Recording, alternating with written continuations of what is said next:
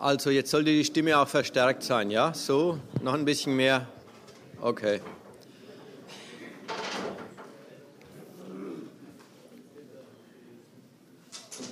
Also reden wir ein bisschen über das TTIP.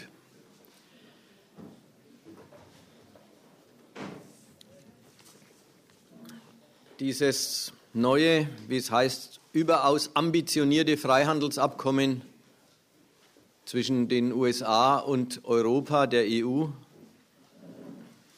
ist ja gegenwärtig auch in aller Munde und es ist äh, eine Geschichte, die sehr viele Kritiker findet. Von den Umweltverbänden über die Gewerkschaften, jedenfalls manche Gewerkschaften, bis zum Deutschen Städtetag. Gibt es Kritiker da, äh, des TTIP? Und äh, die sind alle der Meinung, dieses TTIP würde Sachen, auf die sie Wert legen, demontieren oder unmöglich machen. Das ist bei den Umweltverbänden, sind es Momente von Lebensmittelschutz. Ja, da hat es dieses Chlorhühnchen zu großer Berühmtheit gebracht. Dann gibt es Sorgen, dass der Arbeitsschutz, dass die Arbeitsschutzbestimmungen äh, äh, demontiert oder abgesenkt werden, die es da gibt. Dann gibt es eben vom Städtetag äh, den Verdacht, manches, was in Deutschland als Daseinsvorsorge städtisch organisiert ist, also von den Kommunen, wie es die Wasserversorgung ist oder Schwimmbäder oder Krankenhäuser, alles das könnte nicht mehr kommunal betrieben werden, wenn es äh, dem freien Markt und dem äh, möglichen Investoren zur Verfügung gestellt werden soll, die das als Profitbetrieb betreiben. Alles das äh, sind so Bedenken, die da aufkommen. Und im Namen dieser Bedenken wird Einspruch gegen TTIP erhoben. Es melden sich also aus allen Kreisen der Gesellschaft und bis hinein in Teile der SPD und so, melden sich viele, die sagen, wir sind davon negativ betroffen und deswegen mögen wir die Sache nicht haben.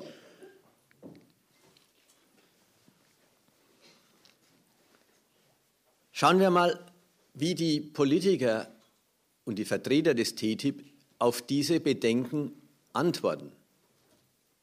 Die eine Antwort besteht darin, einfach zu sagen, äh, mit uns keine Absenkung der Standards. Das hat jetzt diese äh, Cecilia Mal Malmström, die EU-Handelsbeauftragte, die die Sache jetzt da in der Hand hat, hat es jetzt nochmal äh, in so einem Zeitungs Beitrag niedergeschrieben, mit uns keine Absenkung von Standards. Das ist nicht sehr glaubwürdig, weil der Freihandel, der da angestrebt wird, wird ja darüber, soll ja gerade darüber befördert werden, dass alles Mögliche, was Staaten als staatliche Vorkehrungen getroffen haben, nun als Handelshemmnisse ins Auge gefasst und abgebaut werden sollen, damit mehr Handel geht. Sie sagen, also das, Programm oder das Projekt selber heißt ja, Zitat, ja, das Abkommen sollte die schrittweise beiderseitige Liberalisierung des Handels und der Investitionen im Bereich Waren und Dienstleistungen vorsehen und Regeln zu handels- und investitionsbezogenen Fragen enthalten, wobei ein besonderer Schwerpunkt auf die Beseitigung unnötiger Regulierungsschranken liegen sollte.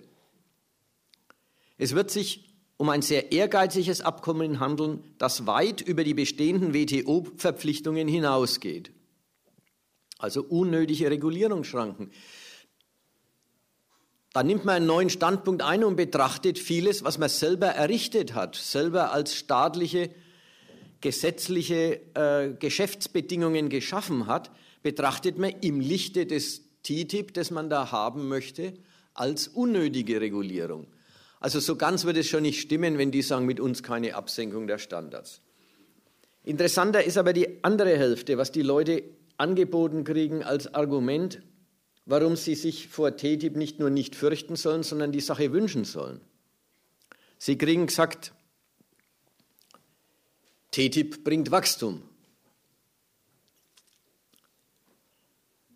TTIP spart Kosten. Und das ist, ich finde es wichtig, dass man da mal einen Augenblick dran denkt, wem wird da eigentlich was versprochen? Die normalen Leute haben die Kosten ja gar nicht aufzubringen, die, die da gespart werden sollen. Es merkt auch sofort jeder, was gemeint ist. Gemeint ist halt, das spart der Wirtschaft Kosten. Das spart den Ex Exporteuren, den deutschen, den europäischen Exporteuren Kosten. Das schafft Wachstum. Ja, was für Wachstum? Na, das Wachstum der Geschäfte, das Wachstum des Kapitals. Und bestenfalls kommt dann noch andere, äh, das andere Argument. Und es schafft Wachstum und Arbeitsplätze. Ah, da kommt jetzt dann der Mensch mal vor. Als was? Ja, als halt das Anhängsel der Wirtschaft.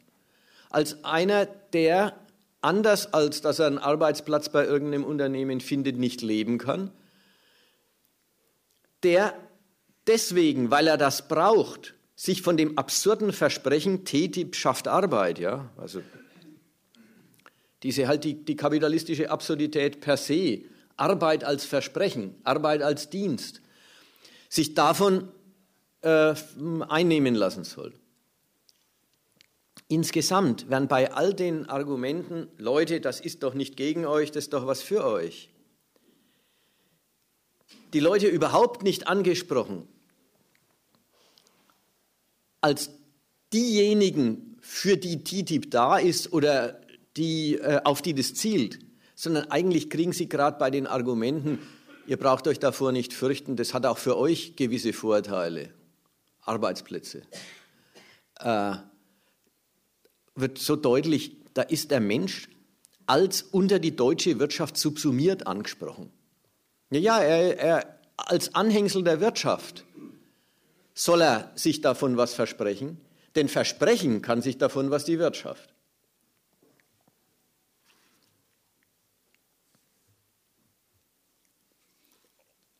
Ist also die Mitteilung, Leute, bei TTIP, selbst wenn ihr an der einen oder anderen Stelle negativ betroffen sein solltet, geht es nicht um euch. Da möchte man doch haben, dass ein Kritiker dann sagt, na, da möchte ich aber wissen, worum es dann geht. Da, ist, da greift der Standpunkt der Betroffenheit zu kurz, der sagt, dann gibt es vielleicht Chlorhühnchen, jetzt um ein Beispiel rauszugreifen, dann gibt es vielleicht Chlorhühnchen und mich ekelt vor Chlorhühnchen und dann kann TTIP keine gute Sache sein. Wenn man schon mitgeteilt kriegt, dass man überhaupt nur als Anhängsel der Wirtschaft angesprochen wird, dann muss man schon den Übergang machen und sagen, na wofür ist TTIP dann denn eigentlich gut? Was leistet es denn, wenn die Politiker diese Sache sich da zum Anliegen machen? Und wenn sie, was ja auch wieder gar kein Rätsel ist, lauter Regelungen treffen oder richtiger, Regelungen, die getroffen worden sind, abbauen, demontieren, zurücknehmen. Ganz so, wie es der Bundesverband der deutschen Industrie und andere Institutionen schon ewig fordern. Es gibt ja genug Journalisten, die, den, die diese TTIP-Verhandlungsmaterialien äh, sichten und ohne große Schwierigkeiten sagen können, na, das ist ja fast rein abgeschrieben aus den Wunschlisten der deutschen Industrie, die es ja auch gibt, die auch irgendwo mal aufgeschrieben worden sind. Äh, das stimmt ja auch. Nur, man muss eins bedenken. Der Privatstandpunkt der deutschen Industrie ist der Privatstandpunkt der deutschen Industrie. Kapitalisten würden immer gern Regeln, Gesetze, Auflagen loswerden. Wenn der Staat sich dieses Bedürfnis selber zum Anliegen macht, wenn er also den, äh, den Standpunkt übernimmt, wenn er sagt, okay, das will ich jetzt machen, dann, ist, äh, dann liegt was anders vor. Dann, liegt, dann, dann übernimmt die Institution, die mit ihrer Souveränität auch über, den, über dem Kapital steht, die mit ihrer Macht und ihrer Regelungskompetenz eben die Regeln setzt dann nimmt die den Standpunkt ein, die Regeln, die wir bis gestern gesetzt haben, betrachten wir jetzt mehr als Hindernis als als nützliche Einrichtungen. Und dann tut das der Staat mit einer eigenen Rechnung. Liebedienerei gegenüber dem Kapital mag es sein, aber es ist Liebedienerei, die der Staat wegen sich macht, nicht weil er diesem Privatstandpunkt jetzt gerade mal Recht geben will. Und schon gleich nicht, weil er dem Recht geben muss, weil die so mächtig sind. All die Regeln, die jetzt demontiert werden, sind ja Beweise dessen, dass man gegen die Firmen auch das eine oder andere Gesetz die ganze Zeit über erlassen hat, dass man die eine oder andere Auflage, wer mit wem Geschäfte machen darf, was die Finanzinstitutionen dürfen und müssen, wenn sie Geschäfte machen, was für Lebensmittelsicherheitskriterien einzuhalten sind, wenn jemand Lebensmittel auf den Markt bringt.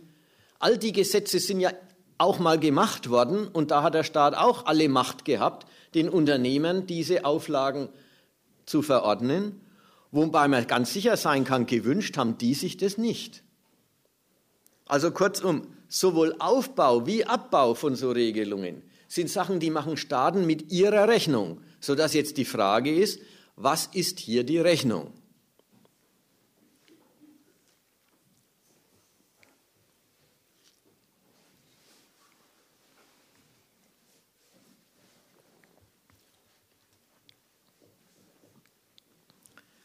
Was vorliegt, ist tatsächlich ein Perspektivenwechsel.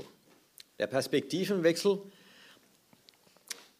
äh, Sie blicken, die, die, Verhandlungsführer beider Seiten, ja, der USA und der EU, blicken auf nationale oder europäische, die nationale und europäische Gesetzeslage und finden, dass vieles, was da niedergelegt ist, eigentlich nicht braucht dass es das nicht bräuchte. Da denkt man sich, was haben denn die gestern gemeint? Man merkt, das, das hat doch alles, all diese Regelungen hatten doch ihren Grund. Eben, ich habe jetzt diese lebensmittelrechtlichen Seiten zitiert. Ich kann die, ich habe erinnert an die äh, Auflagen für die Banken, wie die Geschäfte machen müssen, damit es irgendwie halbwegs sicher abläuft und nicht immer zu Crashs passieren. Sie passieren ja trotzdem, das ist die andere Seite. Aber jedenfalls die ganzen Regelungen bis hin dazu, dass eben äh, Staaten ihre Firmen subventioniert haben, dass sie nationale Champions gezüchtet haben, damit dieses Land exportfähig ist, damit Firmen dieses Landes in aller Welt in alle Welt expandieren und dort auch und auswärts auch Geschäfte machen. All diese Regelungen hatten doch ihren Grund. Und all das wird jetzt unter dem, oder vieles davon wird jetzt unter dem Gesichtspunkt TTIP als obsolet betrachtet. Obsolet natürlich immer überwiegend, obsolet sind doch eigentlich die Regelungen der anderen. Ja, wenn man in Handelsdiplomatie eintritt, dann entdeckt die, jede Verhandlungspartei, jede, jede Partei in, dem, in der Vertragsverhandlung entdeckt lauter Regelungen, die es nicht bräuchte, erstmal bei den anderen. Amerika hat ja auch lauter Standards, lauter TÜV-Verordnungen, wie, wie die Autoblinklichter sein müssen und wie sonstige technische Standards eingehalten werden müssen, damit man dort ein Produkt auf den Markt bringen darf. Und alles das betrachtet man natürlich von Europa aus als Nichts wie Behinderungen europäischer Geschäfte. Und vice versa. Im Interesse jetzt der Liberalisierung sind beide Seiten bereit, die Regelungen, die sie irgendwann mal nötig gefunden haben und irgend, aus irgendeinem Grund auch immer noch ganz nützlich finden, sonst hätten sie sie ja ohne Vertragsverhandlungen auch abschaffen können. Ja, wenn man für die Regelungen gar nichts mehr übrig hat, kann man sie als Staat auch äh, wegmachen, also als Gesetz abschaffen, ohne dass man das in einem Vertrag tut. Jetzt machen Sie aber was anderes. Sie machen Ihre eigenen Regelungen zur Verhandlungsmasse. Und das hat immer die Seite, von uns aus täten wir es nicht aufgeben. Aber um die Beseitigung der Handelshemmnisse der anderen willen, machen Sie, wir sie zur Verhandlungsmasse und geben sie womöglich auf, dann, wenn wir genug auf der anderen Seite raushandeln. Und der Standpunkt ist, möglichst vieles, ja, was, und auch das ist so ein lustiger Gedanke, was als Diskriminierung betrachtet werden kann, sollte es nicht mehr geben. Auch das war das vielleicht lustig, weil, weil es, es, es äh, einerseits spielt es auf der Doppeltheit der ganzen nationalen Regelungen wirklich an. Also sagen wir mal, es gibt äh, im Arzneimittelrecht gibt's, äh, vorgeschriebene Prüfverfahren, die eingehalten werden müssen, ehe jemand ein neues Arzneimittel auf den Markt bringen darf. Zunächst wird das natürlich gemacht, damit es halbwegs sichere Arzneimittel gibt. Und weil man auch weiß, der kapitalistische Standpunkt würde sich nicht drum scheren, oder der hätte, den, die, wenn man einfach ließe, die würden Medikamente auf den Markt bringen und dann vergiften sie die Leute damit. Also braucht es den Staat, der sagt, nein, nein, wir wissen schon, wie ihr rechnet. Deswegen gibt es eine Aufsichtsbehörde und Prüfverfahren und da muss darauf aufgepasst werden, dass das eben alles genug getestet ist. Kaum gibt es das, hat es natürlich wirklich die Doppelbedeutung. Naja, dann müssen alle diese Prüfverfahren durchlaufen. Und wenn Ausländer auf dem europäischen Medizinmarkt was verkaufen wollen, müssen die auch unsere Prüfverfahren durchlaufen. Und das ist für die schon mal eine Hürde und es ist schon mal automatisch eine kleine Verbesserstellung der einheimischen Anbieter gegenüber den ausländischen. Es ist wie, einerseits ist es wie eine Nebenwirkung von jeder Regelung. Andererseits haben die Nebenwirkungen durchaus, die sind durchaus dann auch gewollt. Und was wir jetzt vorhaben ist, vor uns haben, ist, dass beide Seiten die ganzen Regelungen, die sie haben, betrachten, als ob sie bloß wegen der Nebenwirkung gemacht worden wären. Also, dass es ein öffentliches Gesundheitswesen gibt, kann man doch auch betrachten als Diskriminierung amerikanischer Krankenhauskapitalisten denen man hier Steine in den Weg legt, Krankenhäuser zu errichten. Und so weiter und so weiter. Die, das Muster, man betrachtet einfach die Regelungen als Diskriminierung und nimmt den Standpunkt ein, möglichst wenig diskriminieren. Eigentlich überhaupt nicht mehr. Keine, es soll keine Gesetze mehr geben, wurscht welchen Grund die gehabt haben, die den ausländischen Investor oder den ausländischen Exporteur schlechter stellen als den einheimischen Anbieter am Markt oder den einheimischen Investor.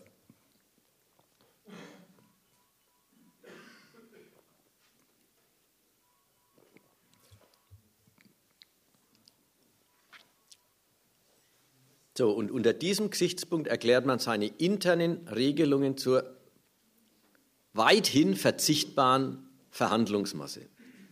Was will man damit erzielen? Wozu das? Also was steht, was steht in, in, in der Optik, in der Rechnungsweise der staatlichen Verwalter auf, das, auf der Plusseite? Ja, man will einen riesigen Binnenmarkt errichten. Jetzt ist die Europäische Union schon ein riesiger Binnenmarkt. Jetzt sind die auf dem Standpunkt doppelt so groß, mindestens. Nicht 350 Millionen Verbraucher, sondern 700. Das braucht's. Das ist wie, wie, wie wenn Sie ein ganz, ein, ein ganz primitives Grundgesetz des Kapitals im Kopf hätten.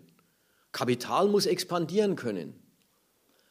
Damit das Kapital expandieren kann, braucht es ein, ein immer größeres Spielfeld. Staatliche Gewalt eröffnet dem Kapital ein wachsendes, ein vergrößertes, in dem Fall ein verdoppeltes Spielfeld. Es geht, es ist wie Staaten zielen drauf, das Territorium einer anderen Hoheit für die eigene Wirtschaft zu erobern.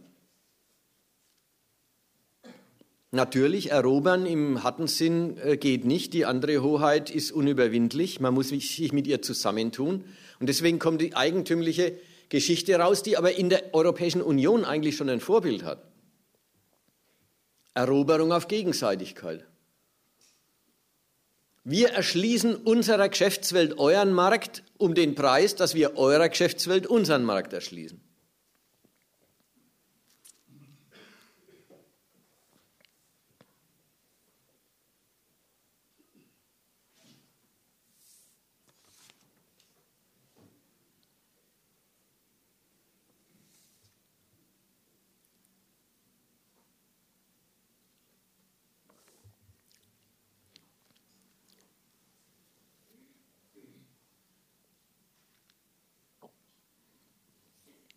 Damit, das sind die Sicht, die stehen, nee, haben den Standpunkt, die nehmen den Standpunkt ein, na, das ist eine tolle Wachstumsbedingung.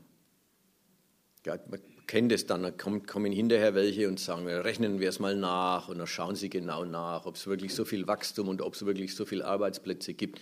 Und dann kommen unglaublich mickrige Zahlen raus, was man da sich, was dann irgendwelche Prognostiker sich zu behaupten trauen. Aber äh, der Witz, glaube ich, ist noch ganz woanders, als dass man hier sagt, das Anliegen quasi, quasi wie, wie diese Kritiker sagen würden, das Anliegen in Ehren, aber es wird ja gar nicht wirklich befördert. Ich möchte ein bisschen über das Anliegen mehr reden und nachdenken und über das Anliegen und die, die Logik beziehungsweise dann auch den Widerspruch des Anliegens im Lichte der, der Akteure, um die es geht, nämlich der Staaten, die das einrichten. Also, was wir erreicht haben, ist, vor staatliche Regelungen, Vorkehrungen aller Art aufgeben, in Verhandlungen wegverhandeln, um einen riesigen Binnenmarkt zu schaffen, der den Geschäftsleuten, die den Markt nutzen können, ein riesiges Spielfeld zur Verfügung stellt.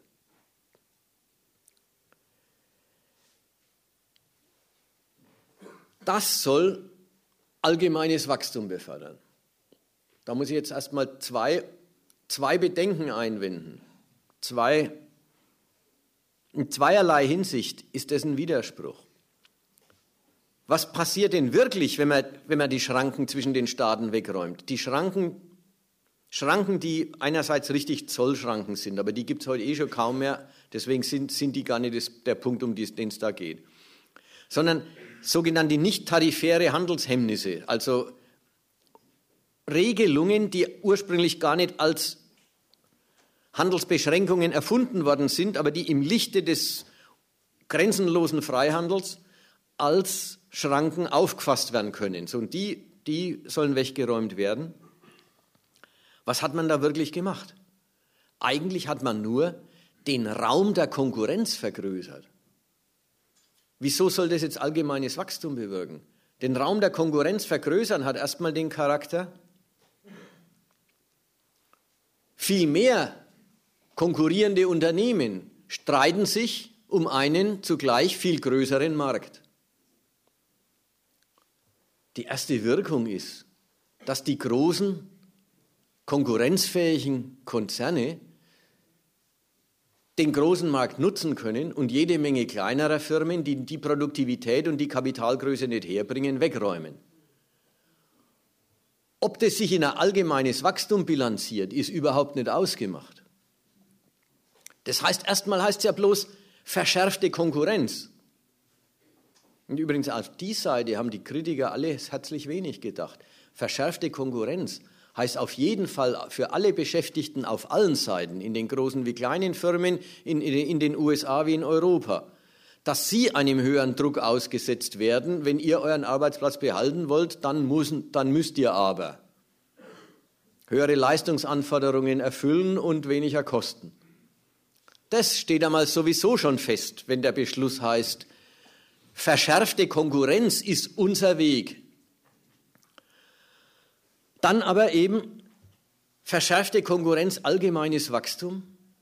Erstmal muss man sagen, verschärfte Konkurrenz führt dazu, dass die großen konkurrenzfähigen Firmen wachsen können. Und zwar auf Kosten der schwächeren Anbieter. Die werden vom Markt geräumt. Es entstehen Arbeitsplätze bei den einen, es gehen Arbeitsplätze bei den anderen verloren. Wie das mit der Bilanz ausschaut, ist wieder eine ganz andere Frage. Dann aber, und das ist das Nächste, ist es ein schöner Widerspruch für einen Staat, der ja als dieses Gewaltmonopol über seiner Wirtschaft thront, von seiner Wirtschaft Erfolge will, weil, da, weil er selber davon lebt. Es ist seine Ressource, es ist die Quelle seines Geldes. Ob er jetzt das als Steuern eintreibt oder ob er auf die Finanzkraft der Nation hin Schulden machen kann, ist mal egal. Der Staat will die Ertragskraft seiner Wirtschaft als seine Basis fördern. Und wenn er das jetzt dadurch tut, dass er allgemein Schranken und ja, Schranken wegräumt, die immer auch die Seite der Vorsichtsmaßnahme haben, haben ja immer auch die Seite der souveränen Kontrolle über, den Wirtschafts-, über das Wirtschaftsgeschehen, damit der Erfolg der eigenen Nation sichergestellt wird. Ja, mit Zöllen und so weiter, wenn man die, diese einfachen alten, längst nicht mehr existenten oder so gut wie nicht mehr existenten Handelshemmnisse nimmt, ja, wenn, wenn, wenn der Staat den Eindruck hat, da geht eine ganze Branche kaputt, weil im Ausland die das alles viel billiger machen, dann erhöht man die Zölle und schützt eine Branche. So erhält eine Nation, auch wenn sie nicht auf jedem Feld überlegen konkurrenzfähig ist, ihr kapitalistisches Innenleben. So, wenn Sie das jetzt alles wegräumen, dann muss man ja sagen, dann hat es eine Konsequenz, nämlich man überlässt dem Verlauf der Konkurrenz nicht nur, das gerade mit den Kleinen und den Großen, sondern ob jetzt letzten Endes der Kapitalismus der USA oder der Kapitalismus Europas an diesem schrankenlosen Markt mehr gewinnt, sich besser stellen kann, überlässt man, in einem ersten Schritt jedenfalls, der Konkurrenz. Man setzt sich dem aus als Staat, dass es die Kapitalisten mit ihrem Konkurrenzwillen sind, ja, die darüber entscheiden, ob die Nation an dem ganzen Projekt Schaden nimmt oder gewinnt.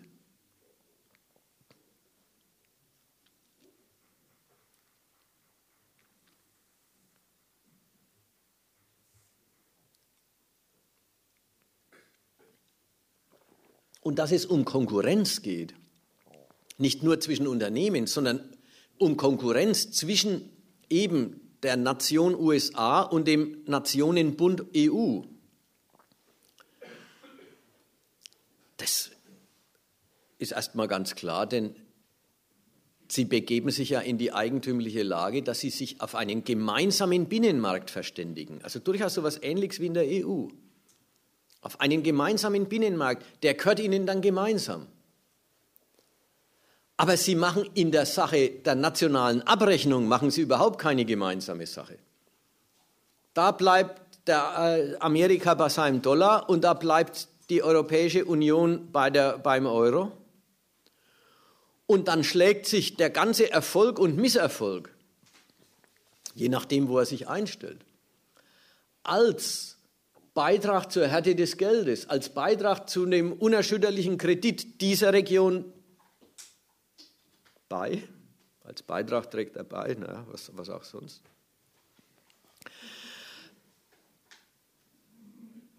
Und schlägt sich als Abzug, als Verlust, als Schädigung des Kredits der anderen Nation oder des anderen Nationenverbunds auf der anderen Seite nieder, je nachdem, wie der Erfolg sich einstellt. Und das Geld und die Fähigkeit, Schulden zu machen, das, die Härte des Geldes, die Unerschütterlichkeit auch bei einer Riesenverschuldung, all das erleben wir ja im Moment auf beiden Seiten des Atlantiks die ist nicht nur das Resultat, also die Weise, wie Bilanz gezogen wird zwischen Staaten, sondern das Geld ist auf der anderen Seite auch die größte Ressource der Konkurrenzfähigkeit einer Nation. Ja, eine, Nation, die jede Menge Schulden machen kann, die kann sich eine neue Industrie einfach auf den Boden stampfen, durch Staat, mit Staatsgeld. Das denkt mal, was die Europäer immerhin in den letzten 30 Jahren mit Firmen wie Airbus hingekriegt haben, es gab vorher die amerikanische weltbeherrschende Flugzeugindustrie. Und in 30 Jahren haben die Europäer mit ihrem Kredit, natürlich lauter alles mit Staatsknete, eine Firma aufgebaut, die inzwischen den halben Weltmarkt an Flugzeugen auf sich zieht. Sich jetzt lohnt, sich lang nicht gelohnt hat. Aber da braucht man halt Geld, da braucht man einen Kredit dafür als Staat, wo man, mit, wo man eben Schulden machen kann. Also kurzum, die USA und Europa beschließen es, wir machen einen gemeinsamen Markt auf. Wir machen einen gemeinsamen Binnenmarkt, der gehört uns jetzt gleichermaßen. Und Geschäftsleute sollen hier wie da undiskriminiert operieren können, wie wenn sie Inländer wären. Aber als Nationen in, in der Abrechnung und in der Potenz, mit der wir die Konkurrenz betreiben, machen wir überhaupt keine gemeinsame Sache. Also ist auch da verschärfte Konkurrenz zwischen den beiden die Konsequenz der Öffnung.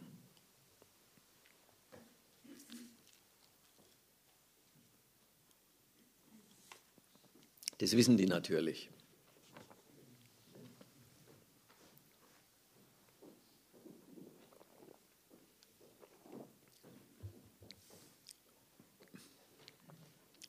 Deswegen ist TTIP eben auch für diese Akteure keine einfache Sache.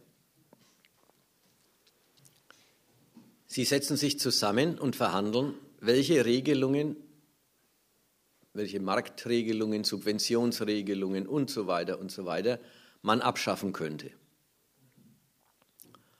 Jeder weiß natürlich beim anderen, welche Regelungen ihn am meisten stören. Und bei sich selber weiß er immer, dass das Abschaffen ein Verlust ist. Aber den bringt man eben, weil es ja den Binnenmarkt geben soll. Welche Regeln jetzt allerdings abgeschafft werden sollen und welche bleiben sollen,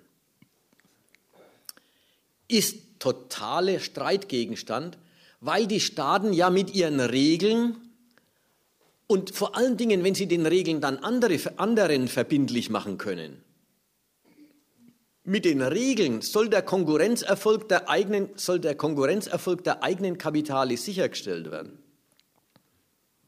Und Amerika wie die Europäische Union sind ja Beispiele dafür, dass wer es schafft, in der Welt die Regeln des Wirtschaftens zu setzen, der garantiert letzten Endes schon auch seinen Nationalerfolg auf Dauer. Das haben die Amerikaner seit 45 vorpraktiziert. Man muss die Regeln setzen können, dann läuft die ganze Konkurrenz, die man dann freisetzt auf Basis der Regeln, ziemlich zielsicher auf den Erfolg der eigenen Nation raus. Also kämpfen Sie drum, wer die Regeln setzen kann, wer also auf seine Regulierung verzichten muss, beziehungsweise wer umgekehrt seine Regulierung für die andere Seite verbindlich machen kann.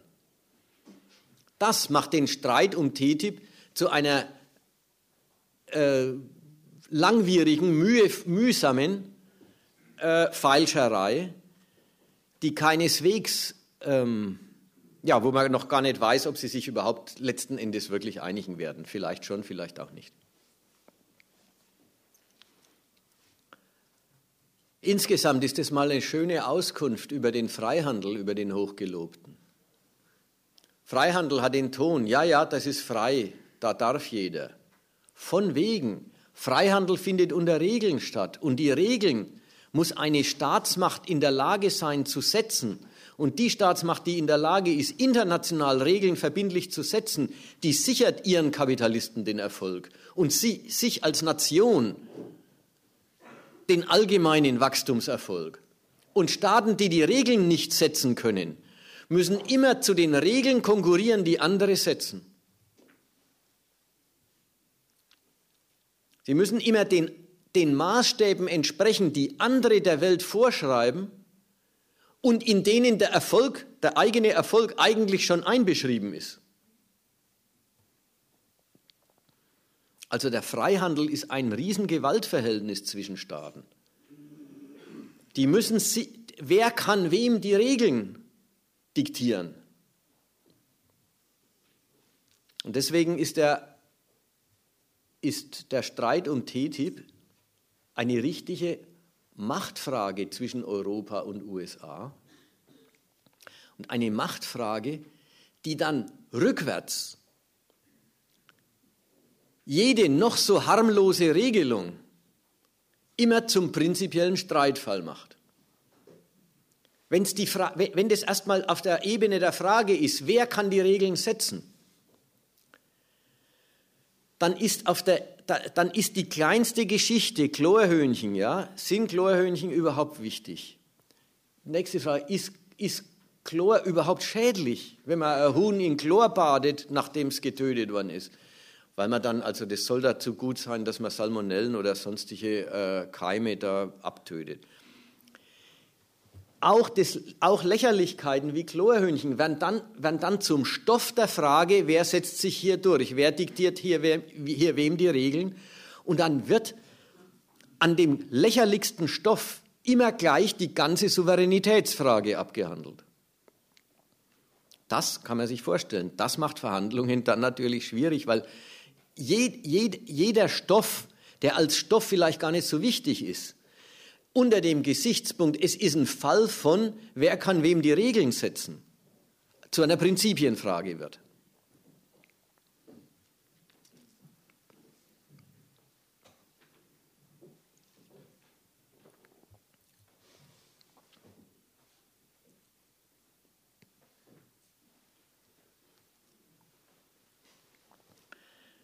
Da ist eigentlich das Paradebeispiel und in dem ist ja die Souveränitätsfrage unmittelbar angesprochen.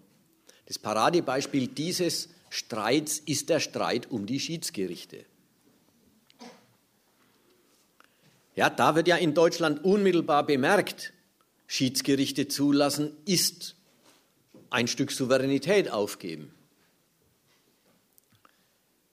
Jetzt, was sind Schiedsgerichte überhaupt? Es ist ein Bestandteil von diesem Vertrag, dass es eine Investor-Staat-Streitschlichtungsstelle geben soll, in der der Staat als Beklagter nicht selber der Richter sein soll, also nicht selber die, die, die, nationale Jurisdiktion, nicht selber zu Gericht sitzen soll über die Frage, ob ein Investor gegen einen Staat Recht kriegt, sondern da sollen Schiedsgerichte äh, aufgestellt werden, die außerhalb der nationalen Gesetzgebung oder außerhalb der nationalen, des nationalen Rechtssystems existieren, besetzt werden von internationalen Fachleuten, auf die sich beide Seiten irgendwie einigen. Das Ganze, dass sowas überhaupt gibt oder dass ein Bedarf nach einer solchen Schiedsstelle überhaupt aufkommt, ist natürlich schon von beiden Seiten dieses Vertragsverhältnisses her ein Riesenmisstrauen gegen die andere Seite. Ja, von wegen, die wissen genau, wenn wir hier einen gemeinsamen Binnenmarkt machen, dann heißt es nicht, jeder will den Binnenmarkt und basta, sondern jeder will den Binnenmarkt als Mittel seiner nationalen äh, Durchsetzung gegen den anderen. Und deswegen weiß jeder vom anderen, ja, ja, ihr wollt den Binnenmarkt schon, damit eure Geschäftsleute freie Bahn bei uns haben, aber dass unsere Geschäftsleute freie Bahn bei euch haben, das wollt ihr nicht. So ist es ja auch. Das, das ist ja auch bloß der Preis. Und an der Stelle gibt es jetzt die Idee der Schiedsgerichte. Wir müssen, und muss man sich mal vorstellen, wir müssen die Investoren mit Rechte gegenüber den Staaten ausstatten. Und die haben sehr weitgehende, sehr weitgehende Ansprüche da, nämlich Ansprüche, Staaten dürfen gegenüber, sie dürfen ihre eigene Gesetzeslage nicht mehr zum Nachteil von Investoren verändern, wenn Investoren ihre Investitions, ihren Investitionsbeschluss zu einem Zeitpunkt gefällt haben, wo diese Regelungen noch nicht existiert haben. So, so nach dem Muster, als Enteignung kann man jede und das wird dann auch so als Enteignung ausgesprochen, als Enteignung kann man jede Gesetzesveränderung betrachten, die im Nachhinein den Gewinn einer Firma schmälert. In Deutschland ist, da, ist das äh, die Geschichte mit der Energiewende dann prominent geworden.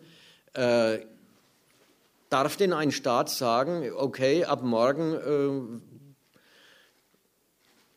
werden die Atomkraftwerke nicht mehr gefördert, sondern die kriegen ein Auslaufdatum und mit dem Auslaufdatum haben die natürlich eine Geschäftseinbuße und da verlieren die an Wert, die Dinger.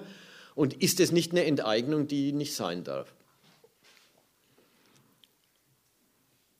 Ja, und auf sowas wollen die sich ja auch, also das wollen sie einander gewähren. Zugleich wissen sie, dass der andere das nicht gewähren will und deswegen möchten sie eine äh, wie heißt es eben, ein, ein Schiedsgericht außerhalb der, außerhalb der nationalen Rechtsprechung, weil, das steckt ja da drin, weil man der nationalen Rechtsprechung eigentlich unterstellt, na, die ist parteiisch für den Staat. Die ist gar nicht unparteiisch zwischen Investor und Staat, sondern die ist national. Also braucht es, ist die Vorstellung, braucht es eine Rechtsprechung, in der der Staat Objekt des Rechts und gar nicht Subjekt des Rechts ist.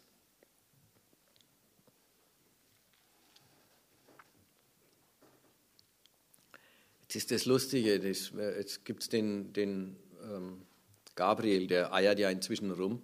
Äh, ursprünglich war er eindeutig, er ist also gegen diese Schiedsgerichte. Jetzt rückt er davon irgendwie ab. Da hat er noch ein Argument nachgeschoben, er ist gegen die Schiedsgerichte. Denn in unseren Ländern gäbe es doch so eine hochentwickelte Rechtskultur, da könnten die Investoren durchaus auf die Neutralität der Gerichte vertrauen. Das Argument ist wichtig deswegen, weil Deutschland bei den Schiedsgerichten jetzt auf einmal kritisch wird, obwohl es selber Hunderte von Handelsverträgen mit anderen Staaten hat, in denen lauter solche Investor-Staat-Streitschlichtungsstellen vorgesehen sind. Es ist ein vollkommen normaler Bestandteil von Handelsverträgen, das weiß man gar nicht so. Und der Witz ist, Deutschland hat nie was dagegen gehabt. Warum? Weil Deutschland solche Handelsverträge mit aller Welt abschließt und in allen diesen Fällen, Deutschland oder die EU ist dann, also heute wird das meiste von der EU abgeschlossen in dem Sinn. Und in der Regel ist dann die EU der Repräsentant des etablierten Kapitals, der Repräsentant der großen Firmen, der großen Investoren. Und die Vertragsparteien sind alle im Prinzip kapitalschwächere Staaten. Es ist völlig klar, wenn es da, da eine Klage und äh, und ein Verfahren gibt, dann sind immer die Firmen die unseren und die Beklagten die anderen Staaten. Wenn ein Investor gegen einen Staat klagt, dann ist es, dann ist es immer, dann ist, sind es immer diese, ja, das ist halt die ganze dritte Welt, ganz äh, Lateinamerika, der Nahe Osten. Mit allen diesen Ländern werden Verträge dieser Art abgeschlossen, weil so klar ist, das ist die Weise, wie die andere Souveränität ausgehebelt wird. Und die eigene ist gar nicht bedroht, weil auf der eigenen Seite sitzen ja die ganzen Firmen die als Kläger auftreten können. Aus dem genau demselben Grund hat Amerika nie was gehabt gegen solche, äh, gegen solche Schiedsgerichte, weil Amerika halt die Heimat der größten Firmen ist und es auch empirisch so war, dass immer amerikanische Firmen geklagt haben und immer fremde Staaten die Beklagten waren. Und es so gut wie nicht vorkommt, dass fremde Firmen amerikanische, den amerikanischen Staat beklagen. Und jetzt erst wird das Ding heiß und heikel, weil es zwischen quasi zwei weltmächtigen kapitalistischen Zentren darum geht, die fremde Souveränität auszuhebeln. Und da merkt man auf einmal, das sieht die eine Seite anders wie die andere. Amerika tritt unglaublich selbstbewusst auf und sagt, das braucht es und das gehört in jeden solchen Vertrag. Und ihr habt es ja auch selber immer gemacht. Und Ihnen, den USA, ist klar, Sie sind ein so kapitalistisches Land, es kann gar, praktisch der Fall kann gar nicht auftreten, dass Unzufriedenheit von Unternehmen sich gegen Amerika richten können. Egal, ob das die Wahrheit ist oder nicht, das Selbstbewusstsein der Amerikaner ist es. Und in Europa ist an der Stelle die Unsicherheit, dient es nicht der Aushebelung unserer Souveränität zugunsten der USA. Es gibt in Europa auch die umgekehrten Stimmen. Mit Schiedsgerichten hätten wir immerhin mal die Möglichkeit, auch die USA, die doch sonst alles so einseitig und selbstherrlich regeln können, äh, mal eben zu beklagen. Oder unsere Firmen könnten sich da auch zur Wehr setzen und dann gäbe es auch da eine neutrale Instanz und eben nicht einfach die US-Gerichte. US es gibt auch die umgekehrte Sicht. Aber jedenfalls in Deutschland mit der allgemeinen Stimmung Bedenken ist es das Bedenken, ob man nicht doch in die Rolle des zu kontrollierenden Staats gerät, anstatt dass man ein zusätzliches Instrument der Beschränkung fremder Souveränität gewinnt.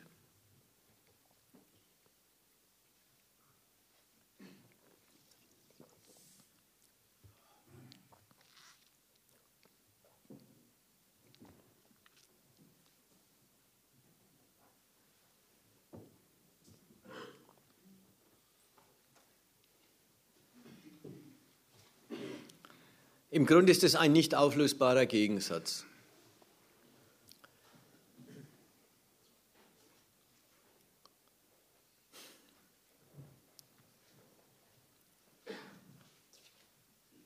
Die beiden Blöcke kämpfen darum, wer den anderen,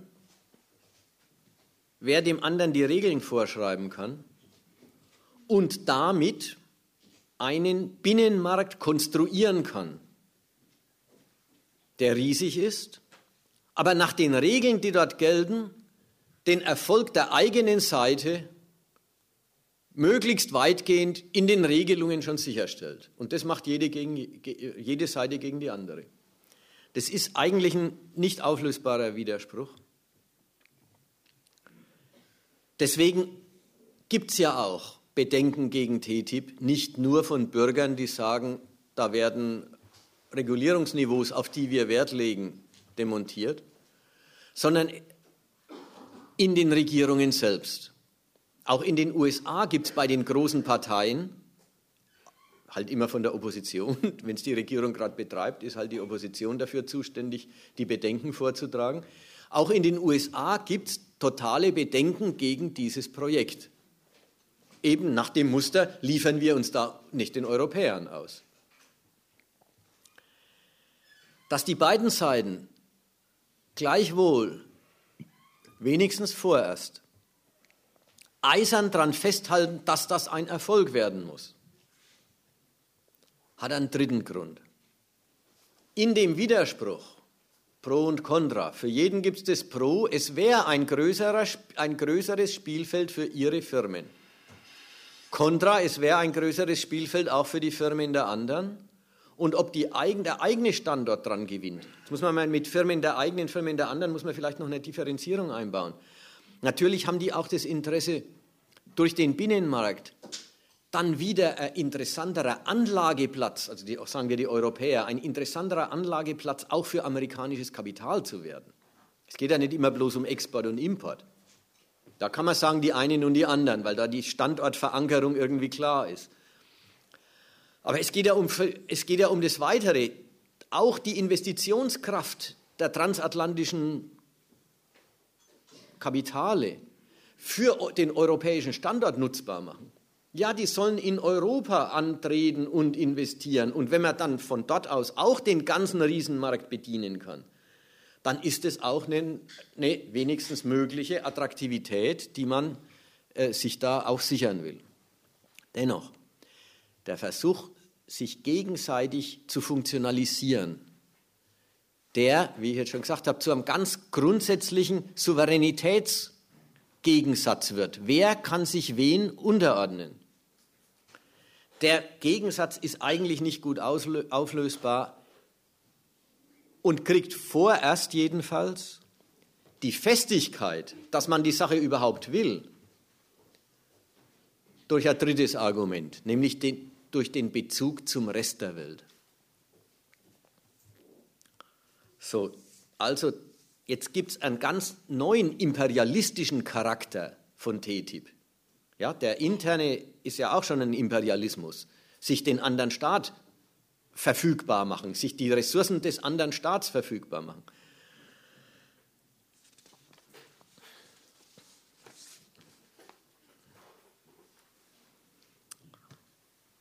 aber eben Gabriel zum Beispiel sagt, es wäre ein Riesenversäumnis, wenn wir, es, wenn wir es unterlassen würden, wenn wir die Chance nicht nutzen würden, jetzt die Formulierung, die Globalisierung zu gestalten. Ja, jeder, der eine oder andere wird die Formulierung gelesen haben. Das ist die neue Formel für TTIP. Wir müssen die Globalisierung gestalten.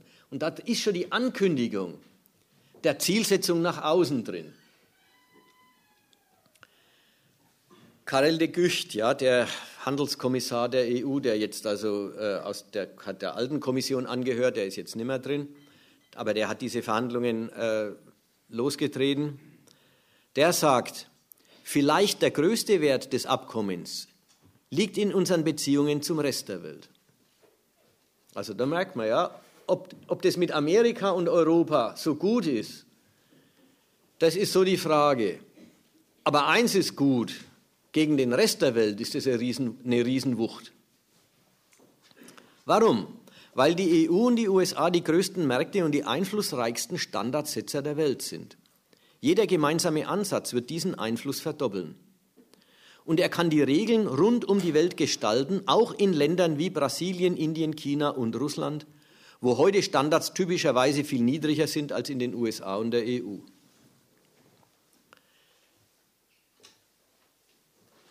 Macht, wenn wir uns zusammentun, haben wir einen Machtgewinn beim Standardsetzen gegenüber Dritten, sagt er. Und fügt noch den die idealistische Abteilung hin und überhaupt sind unsere Standards ja viel höher. Also die sind ja die guten Standards. Das ist wie das Angebot an die Leute, die sagen, äh, wird nicht bei uns dann, dann Genfood aufgezwungen, wird bei uns nicht äh, eben Lebensmittel- oder Medikamentenstandards herabgesetzt, Arbeitsschutzrechte demontiert. Sagt er, die unseren sind da immer noch die besseren. Eine amerikanische äh, Kongressabgeordnete, wer ist das? Ein Journal für amerikanische äh, Kongressabgeordnete, also eine, eine, ein, ein Journal des US-Kongresses. Das drückt es sehr viel aggressiver noch aus, aber denselben Inhalt. Das liest sich so. TTIP wird die Regeln für die ganze Handelszone setzen. Darunter alles von Regeln für Staatsbetriebe über geistige Eigentumsrechte bis zu staatlichen Subventionen. Mit einer so großen Handels- und Regelungszone, die die Bedingungen dafür setzt, wie Nichtmitglieder Zugang dazu haben und die Strafen setzt, wenn sie die Regeln nicht einhalten werden Amerika und Europa die Regeln für den globalen Standard freier Marktwirtschaften setzen. Chinas Ruf im Handel mit anderen Ländern leidet durch Klagen über Dumping, unsichere Produkte, anhaltende Verletzungen geistiger Eigentumsrechte, aber doch nur mit marginalen Folgen für Peking. Die Schaffung eines massiven Handelsblocks hat das Potenzial, diese Dynamik zu ändern ein robustes TTIP-Abkommen bevorzugt US- und EU-Firmen, stärkt ihre Konkurrenzfähigkeit und steigert ihren Marktanteil. Chinesische Produkte im Wert von Milliarden Dollar würden weniger wettbewerbsfähig auf den US- und EU-Märkten. Chinas Exporte könnten im eigenen Land blockiert werden. Wird China diese Herausforderung annehmen, im Zuge seines Wachstums die Normen eines entwickelten Kapitalismus zu übernehmen, oder wird es fortfahren, internationale Standards zu verletzen? Kein einzelnes Land hat den Einfluss, China zur Einhaltung der Spielregeln zu überreden. Nur die TTIP-Zone könnte das. Sie würde China vor die Wahl stellen, mitzumachen oder ausgeschlossen zu sein. Also jetzt muss man sich die Sache nochmal klar machen der größte, jedenfalls der eindeutigste Nutzen von TTIP besteht darin, einen Riesenmarkt zu organisieren, natürlich den kaufkräftigsten Markt. Jetzt ist ja Europa und USA jedes für sich schon die kaufkräftigsten Zonen des Weltkapitalismus.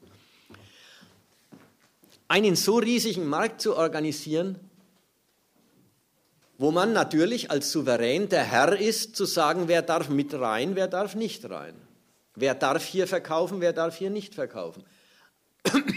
Einen so großen Markt zu organisieren, wo sich kein Land der Welt leisten kann, nicht dort vertreten zu sein. Wo sich kein Land leisten kann, ausgeschlossen zu sein. Dann setzt man in doppelter Hinsicht Standards, die andere erfüllen müssen. In der einen Hinsicht nämlich, das führt jetzt nochmal zurück zu dem Einstiegsargument, Wer gewinnt eigentlich bei dem riesigen Spielfeld? Die großen Firmen. Die können wachsen. Und die entwickeln dann, wenn sie es noch nicht haben, durch den großen Markt auch eine Kapitalgröße, die dem Rest der Welt den Standard vorgibt, jetzt nicht regelungsmäßig, sondern konkurrenzfähigkeitsmäßig, in Sachen Konkurrenzwucht, in Sachen Kapitalgröße und Kapitalproduktivität. Sind die Firmen dann so groß, dass andere auch auf diesem Markt sein müssen, sonst, haben sie die Größe, sonst können sie die Größe gar nicht erreichen, um diese Konkurrenzfähigkeit herzubringen. Das als Rückerinnerung war ja der Grund, warum sich die europäischen Staaten damals denselben Widerspruch angetan haben, sich gegeneinander zu öffnen, auch sich dem ausgeliefert haben, wer eigentlich dran gewinnt und wer verliert. Inzwischen wissen wir es, Deutschland hat dran gewonnen, Italien hat dran verloren. Aber in dem Wissen drum, wir alle werden nie mehr eine kapitalistische Weltmacht, wenn wir nicht eine Kapitalgröße unserer Firmen herbringen, die sich mit amerikanischen Firmen messen kann. Denn Amerika hat damals die Standards gesetzt und jetzt die Standards nicht die, die rechtlichen, sondern den Standard in Sachen Kapitalgröße, der nötig ist, damit überhaupt eine Firma auf dem Weltmarkt noch konkurrenzfähig sein kann. So, und das wollen sie jetzt organisieren. Firmen solcher Größe, dass die Chinesen und die Brasilianer und die Russen und weiß Gott wer entweder auch auf diesem Markt sind und auch Kapitalgrößen für ihre Firmen herbringen, weil sie sich auf diesem Markt tummeln und diese Kaufkraft nutzen können. Oder aber ausgeschlossen sind und schon mit den Firmen auf ewig kleine, relativ dazu kleine Firmen bleiben müssen. Zweitens, die Standards in rechtlich politischer Hinsicht setzen. Das heißt, das drückt jetzt einmal die andere Seite aus. Einen Markt besitzen ist ein Herrschaftsinstrument. Wir haben den größten Markt und sind die Zerberrusse davor. Wir sagen, wer rein darf, wer nicht rein darf. Das ist für andere kapitalistische Staaten eine Existenzbedingung, die nicht in ihrer Hand ist. Und wenn der Markt der ganze Weltmarkt ist, dann heißt es für alle, also so gut wie der ganze ist, dann heißt es für die anderen so gut wie der totale Ausschluss. So, und das rechnen die richtig damit. China sowohl nach der Seite der Konkurrenzfähigkeit wie nach der Seite der Unterwerfung unter Regeln, die alle eine super klare antichinesische Bedeutung haben, zu zwingen. Ja, die, die hier genannten Geschichten. China, ja, China hat noch jede Menge Staatsbetriebe. Was steht in TTIP? Staaten und Betriebe schließen einander aus. Betriebe sind privat und Staaten sind Staaten. Es wird richtig, TTIP hat richtig eben den Punkt, Staatswirtschaft gehört sich nicht. Deswegen gibt es ja dann auch die Frage, wie schaut es denn überhaupt mit unseren öffentlichen Krankenhäusern aus? Sind die überhaupt noch vorgesehen?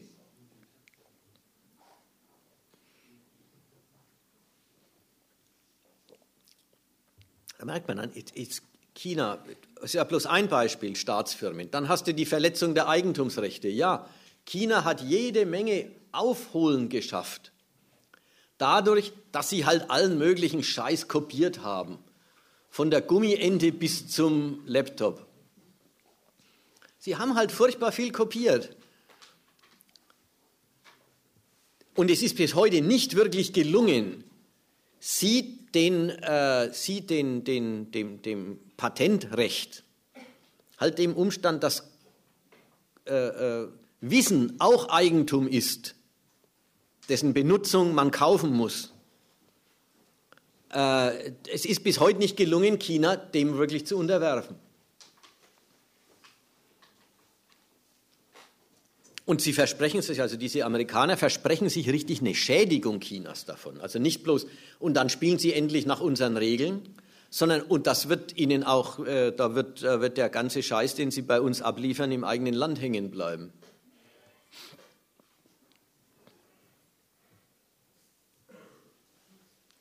Wovon zeugt es?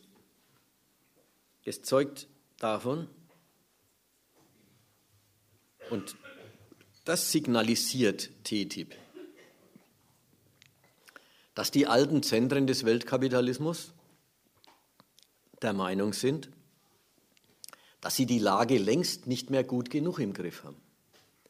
Sie sind der Meinung, dass sie längst ihnen längst Konkurrenten, übrigens unter ihren eigenen Regeln. Sie haben doch die Regeln des Weltmarkts gesetzt, der offene Weltmarkt, äh, äh WTO, GATT hieß es früher. Ja, China ist heute in der WTO, Russland ist in der WTO. Unter ihren Regeln haben die BRICS-Staaten einen kapitalistischen Aufschwung hingekriegt, nehmen den alten Zentren des Weltkapitalismus eine Menge Geschäft weg und sind auch bestrebt, ihr Geschäft so zu organisieren, dass es nicht nur ihnen in Form von Erträgen, sondern auch ihnen in Form von Stärkung ihres Geldes zugutekommt. Also die Chinesen sind ja damit beschäftigt, die eigene Währung zu einer Weltwährung zu machen und damit davon zu befreien, dass am Weltmarkt Geld verdienen immer heißt, das Geld der anderen verdienen. Ja, das haben sie jetzt ja 25 Jahre lang gemacht. Jetzt haben sie ja zwei Billionen Dollar äh, Währungsreserven. Jetzt haben sie keine Lust mehr dazu, immerzu mit allen Erfolgen, die sie haben, die Nachfrage nach Dollars zu steigern. Das hat nämlich die Seite, mit allem, was man den anderen auf der Geschäftsebene abjagt, ist man dann doch wieder ein Beitrag der Nachfrage nach ihrem Geld. Also ist man selber ein Kreditgeber für deren Zettel. Wenn jetzt China anfängt, sich da geldmäßig zu emanzipieren, sodass dann der, Erfolg, der Konkurrenzerfolg der eigenen Nationalökonomie am Weltmarkt auch das eigene Geld stärkt, dann ist noch ein weiterer Schritt getan dahin, dass Wachstum der Weltwirtschaft nicht mehr in jeder Hinsicht und nicht mehr automatisch bedeutet auch Zuwachs für Europa oder USA sondern Zuwachs, aber eben nicht für die. Und da sind die auch längst schon, die Europäer und die Amis, längst schon der Meinung, sie müssen die Regeln neu setzen. Da merkt man wieder die alte Geschichte. Ja, wer die Regeln setzt, sichert dann schon, wer den Erfolg hat. Jetzt sind sie der Meinung, da haben manche längst viel zu viel Erfolg. Und die emanzipieren sich sowohl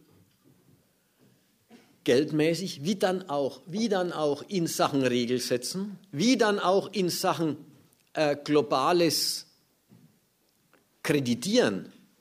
Also wenn die Chinesen jetzt einen asiatischen Währungsfonds einrichten, dann ist es auch ein Stückchen Entmachtung des IWF. Dann ist es auch ein Stückchen Entmachtung der Staaten, die sonst immer die Gläubiger für, äh, für alle anderen Staaten gewesen sind. Eben der USA und der EU-Staaten. So, und diese Emanzipation, die stinkt denen schon lange. Sie wollen, sie, sie finden, sie, sie sind der Meinung, da schwimmen ihnen die Fälle davon, die sowohl der gesicherte Nutzen aus der Weltwirtschaft wie die Kontrolle über sie.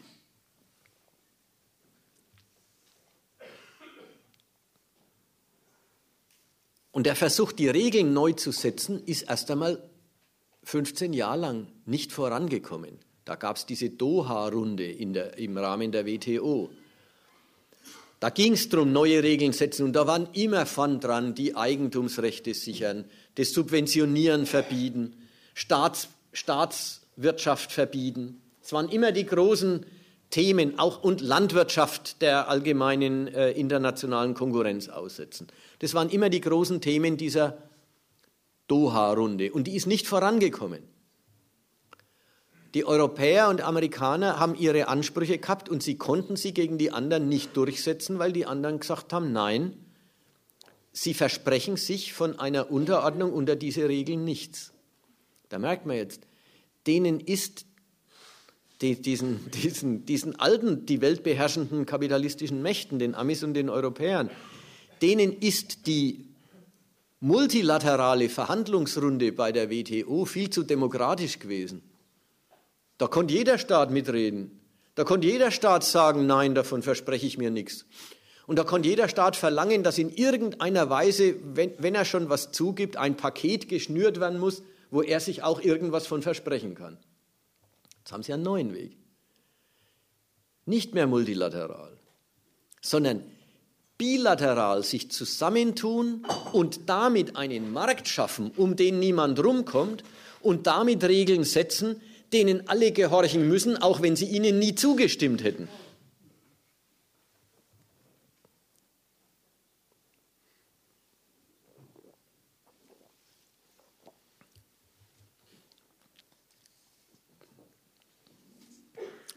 Vielleicht eine kleine Seitenüberlegung. Es ist fast ein Witz, dass jetzt auf einmal die Doha-Runde sogar vorankommt.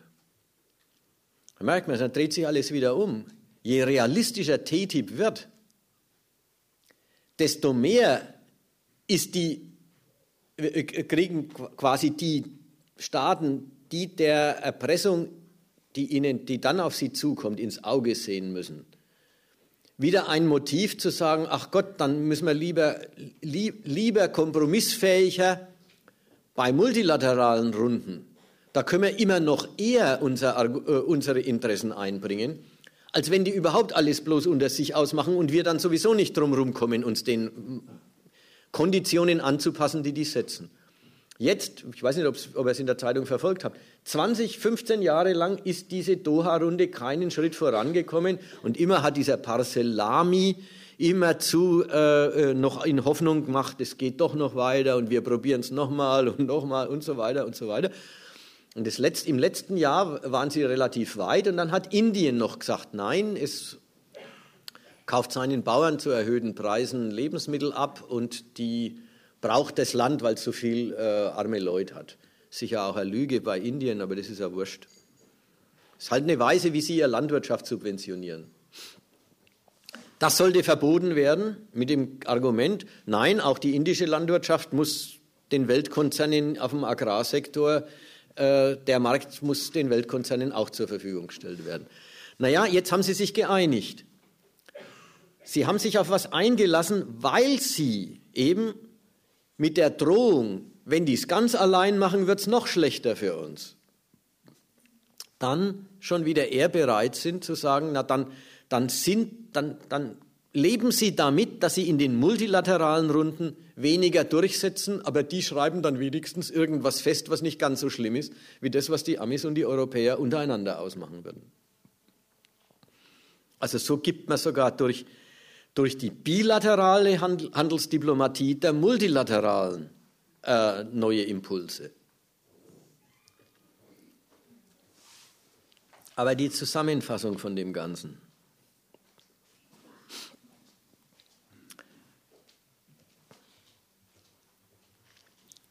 Da sieht man, was ich vorhin äh, äh angesprochen habe bei dem Ringen zwischen Europa und den USA um die richtige um die Regeln, die im neuen transatlantischen Binnenmarkt gelten sollen.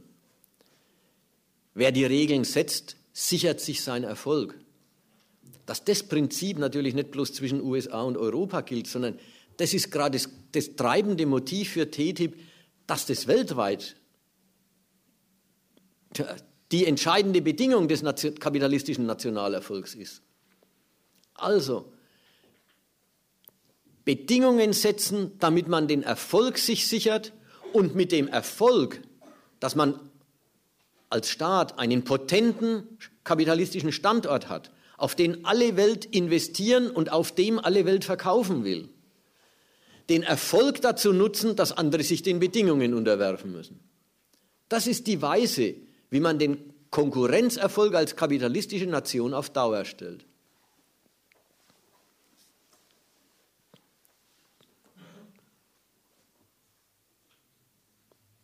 Wirtschaftliche Größe muss zur Dominanz führen und Dominanz muss dafür eingesetzt werden, wirtschaftlichen Erfolg zu sichern. Diese, wie sagt man das? So. Naja, wenn, wenn, wenn, wenn zwei Bälle immer einer zieht und dann wird der andere nachgezogen und dann ist der von und zieht der wieder. Ich weiß nicht, wie das geht. So ein Jojo-Art, aber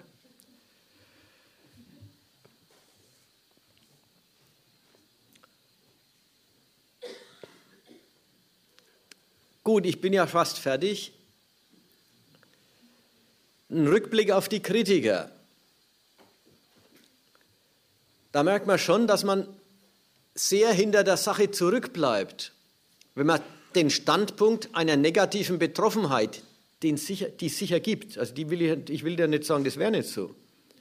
Aber wenn man den Standpunkt einer negativen Betroffenheit nicht ein bisschen einmal hinter sich lässt und überschreitet und dorthin und sich um das kümmert, worum es dann eigentlich geht. Wie harmlos ist es, über Chlorhühnchen und meinetwegen sogar Arbeitsschutzrechte, die da demontiert werden, zu klagen. Für man merkt, es ist wirklich ein Kampf um eine neue Welt, Weltmarktordnung unterwegs. Es ist ein imperialistisches Ringen um die Beherrschung des Weltkapitalismus.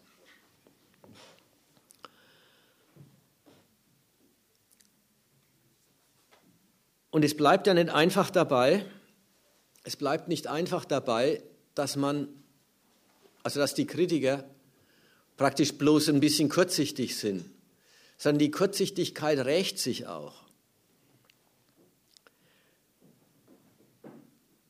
Wenn man jetzt nochmal zurückblickt, gerade bei den Kritikern, ist der Politiker Gabriel, also unser Wirtschaftsminister, eine Weile sehr beliebt gewesen, weil er ja auch gesagt hat, das mit den Schiedsgerichten will er nicht.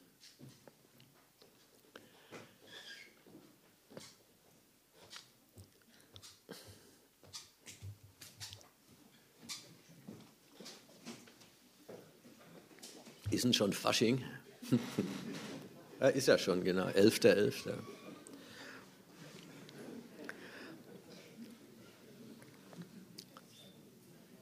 Gabriel, hatte die, äh, Gabriel war beliebt, sage ich, weil er ja auch gegen diese, gegen diese Schiedsgerichte sich geäußert hat. Jetzt muss man aber mal sehen, die Sorgen, die der Gabriel hat und die Sorgen, die die Leute haben, die sagen, und dann müssen wir Genmais essen und dann müssen wir uns die amerikanischen äh, was weiß ich, Schundfilme anschauen, anstatt die äh, kulturell hochstehenden französischen. Und ich weiß nicht, was noch. Äh,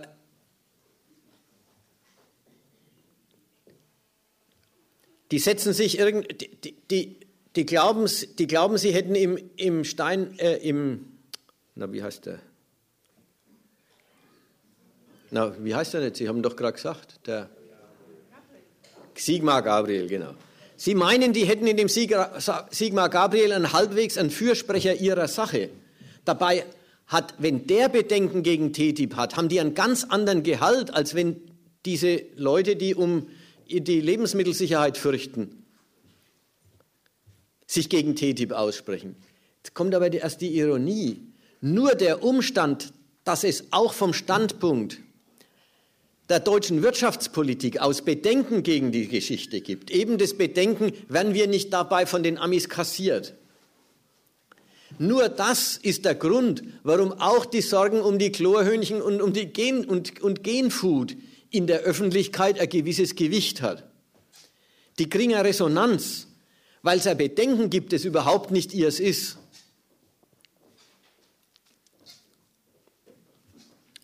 Und das Allerschlimmste ist, und am Schluss einigt man sich noch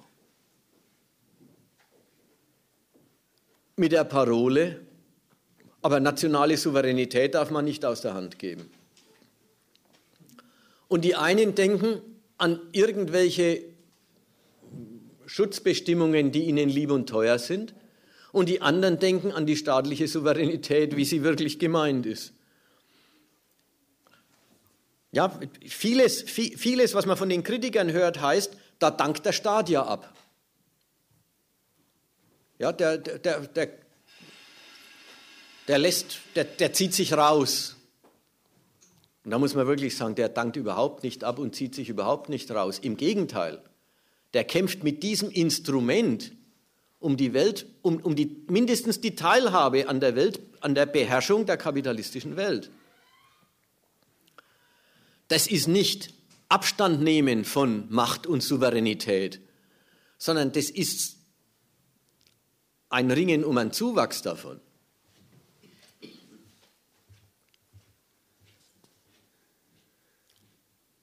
Also da ist, da, da ist dann endgültig, wenn, wenn, wenn, wenn Kritiker sagen, hier gibt ja der Staat, hier gibt ja der Staat die, äh, die Kontrolle aus der Hand der, der ist wirklich richtig verkehrt. Und übrigens, das Schönste ist, das kommt in der Regel von Leuten, die der Meinung sind, mit seiner Kontrollmacht hat er in der Vergangenheit ja auch nichts von allem Üblen verhindert. Es ist ja in der Regel gar nicht so, dass, oder die sind die wenigsten, die wirklich sagen, bei uns ist alles bestens reguliert, der Staat soll mal von der guten Regelung nicht abweichen. Sondern es ist umgekehrt. Es sind dieselben, die die Jahre über sagen, ein Lebensmittelskandal nach dem anderen. Die Regulierungen sind sowohl die Arbeitsschutzrechte wie soziale Rechte, wie eben das mit den Lebensmitteln und der Umwelt. Alles ist schlecht geregelt. Aber im Lichte von TTIP wird man auf einmal zum Verteidiger von all dem. Immer mit dem Gedanken, dann dann könnte es noch weniger geregelt sein. Rück, rück, äh, wird man rückwärts, rück, also quasi konservativ, zum Verteidiger dessen, was man unter normalen Umständen sowieso schon ziemlich schlecht findet.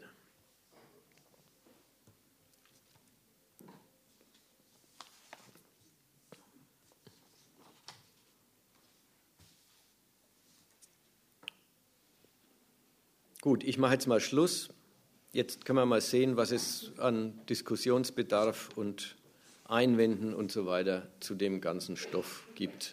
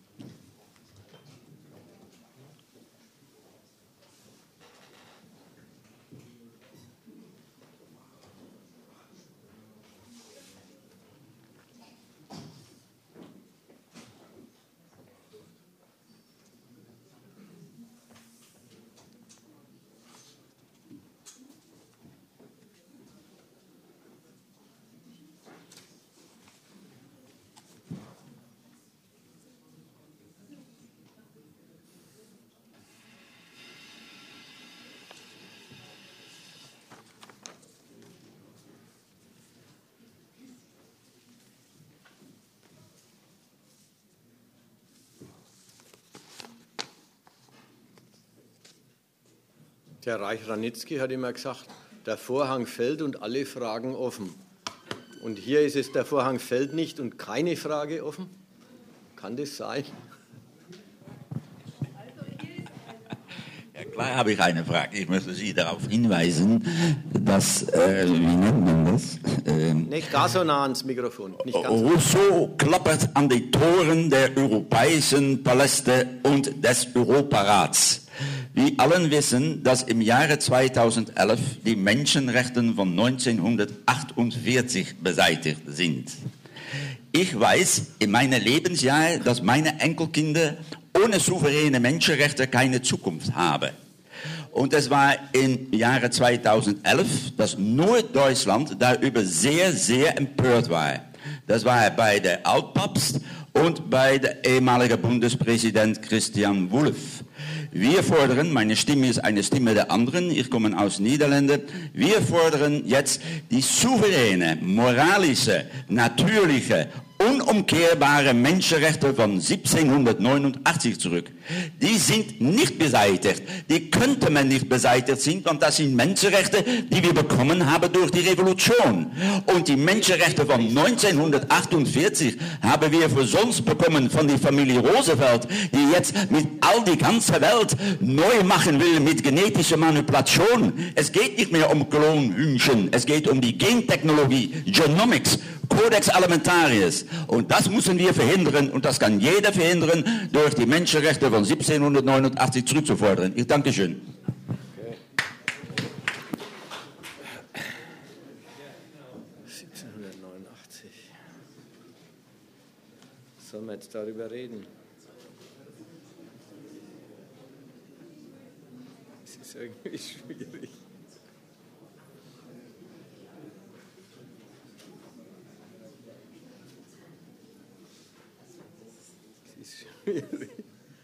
Also normalerweise kann ich aus jedem Beitrag was machen, aber ich weiß einfach nicht. Ich weiß einfach nicht, was ich dazu sagen soll.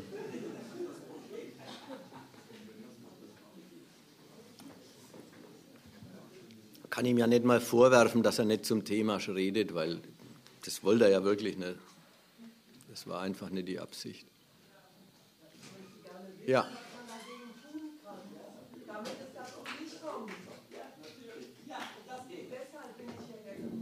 Was können wir noch machen, um das aufzuhalten? Was aufhalten? TTIP. Meint sie doch. Meint sie doch. Nein.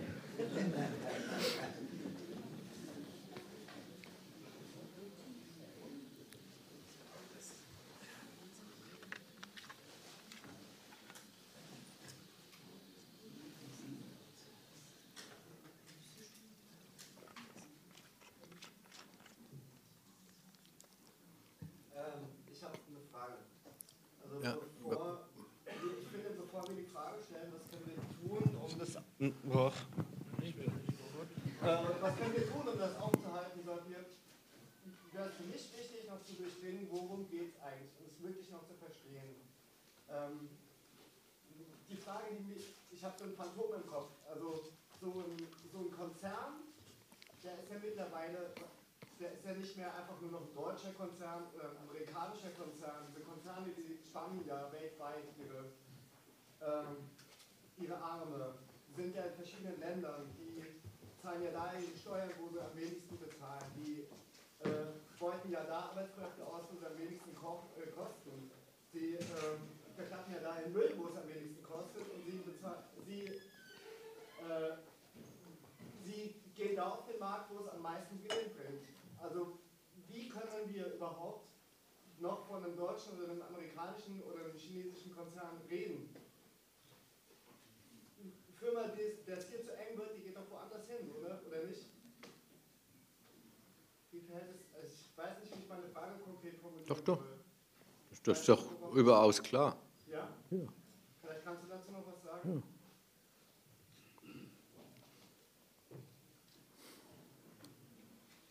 Also, erstmal ist wirklich, ist tatsächlich so, das Kapital ist international.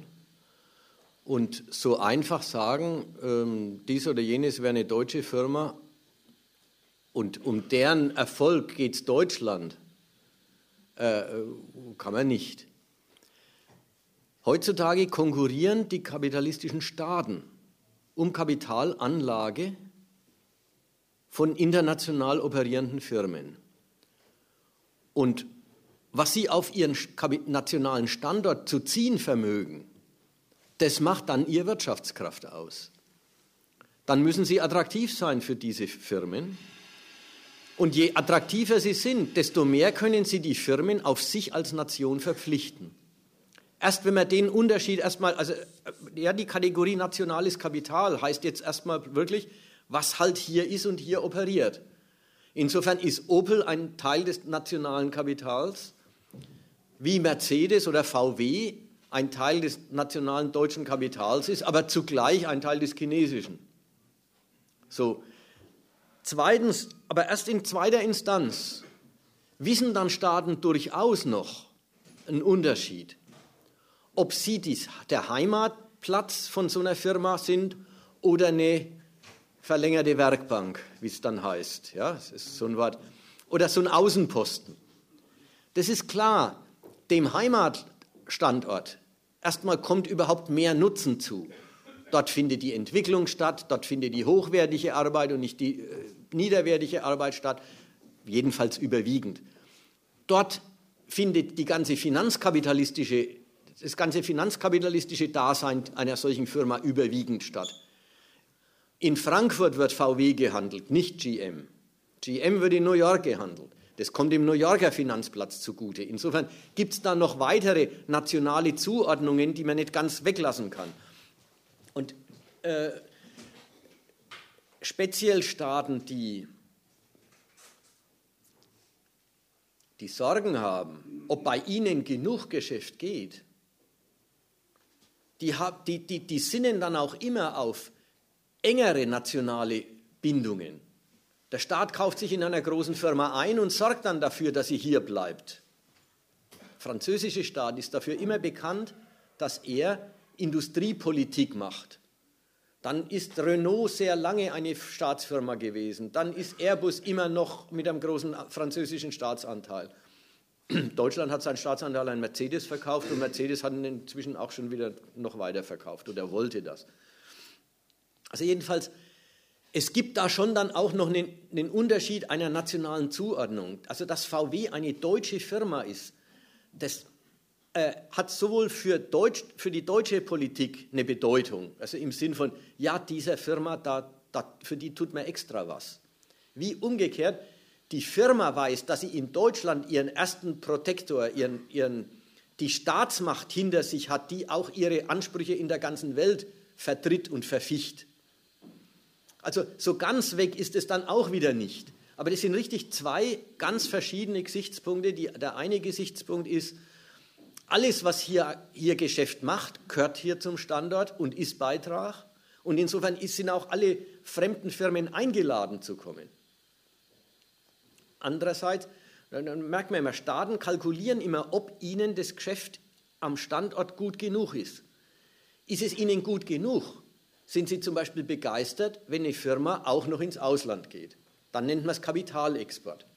Sind Sie der Meinung, es findet zu wenig am Standort statt und das Kapital und irgendeine Firma exportiert eine Abteilung von sich, nennen Sie es Kapitalflucht. Ist dieselbe Sache, bloß dann, wenn es nicht recht ist, ist es Flucht. Reinwärts genauso. Reinwärts, man wünscht Investitionen. Dass Ausländer in Deutschland oder in Frankreich anlegen und dort Geschäfte machen und dort Arbeitsplätze schaffen und ein Beitrag zur Wirtschaftstätigkeit sind, Steuern zahlen etc. Ist man der Meinung,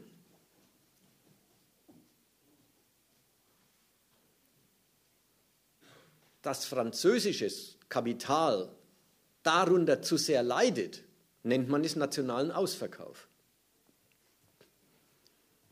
Ja, dann kaufen Ausländer unsere Firmen auf und die sind dann nicht mehr französisch.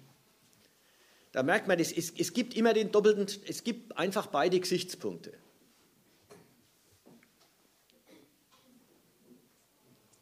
Also gut, es ist jedenfalls so viel zu dem Thema äh, nationale, nationales Kapital zu sagen. Erst im Prinzip ist alles internationale Kapital, wenn es hier ein Bestandteil der Wirtschaftstätigkeit ist, Teil des nationalen Kapitals. Dessen Funktionieren ist dann auch Anliegen des Staats, weil darauf alles beruht.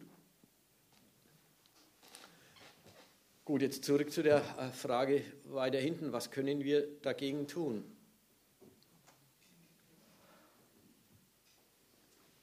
Ja, es bleibt immer wieder die alte Geschichte. Wir können Petitionen schreiben, wir können sagen, wir wählen die Parteien, die, sind, die, die haben mehr Bedenken gegen TTIP als andere Parteien, die da weniger Bedenken haben. Aber die Machtfrage stellen können wir nicht. Kurzum, entweder man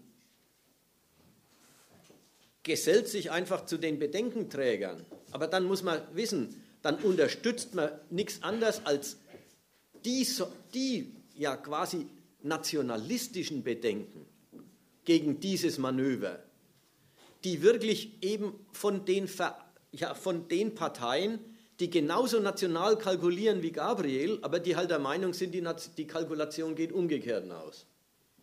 Dann unterstützt man die.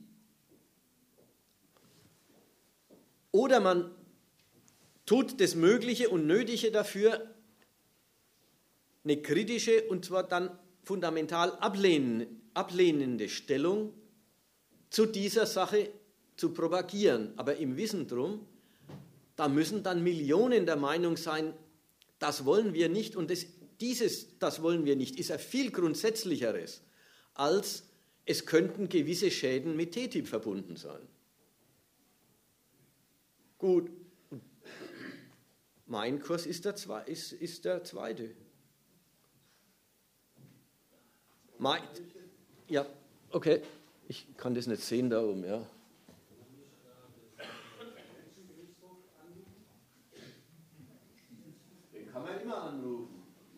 der dann macht, ist die Frage. Kann man, ich meine, hier geht es ja im Prinzip über die Verfügbarkeit, hier geht es im Prinzip über die freie Verfügbarkeit menschlicher Also die Verfügbarkeit des Marktes über menschliche Bedürfnisse. Und äh, der Menschengerichtshof ist eigentlich äh, dafür geschaffen worden, um, um solche Interessen zu vertreten.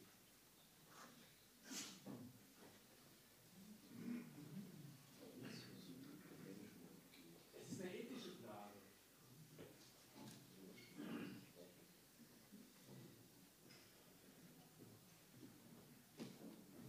Also, ich fange mal. Jetzt war da noch eine Meldung, aber soll, wollen wir über das erst reden oder?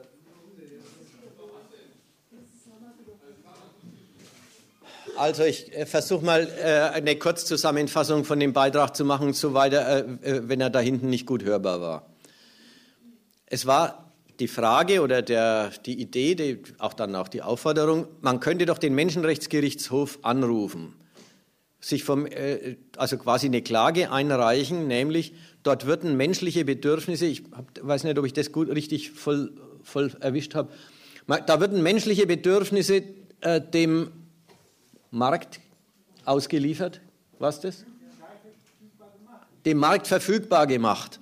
Und das würde gegen die Menschenwürde oder gegen die Menschenrechte verstoßen und für deren Verteidigung wäre doch der Menschenrechtsgerichtshof eingerichtet worden. Jetzt muss ich mal die erste Haupt- und Oberfrage stellen. Soweit ich weiß, ist der Menschenrechtsgerichtshof eingerichtet worden, um die Menschenrechte zu schützen. Und die Menschenrechte, das sind diese berühmten zwölf oder vierzehn,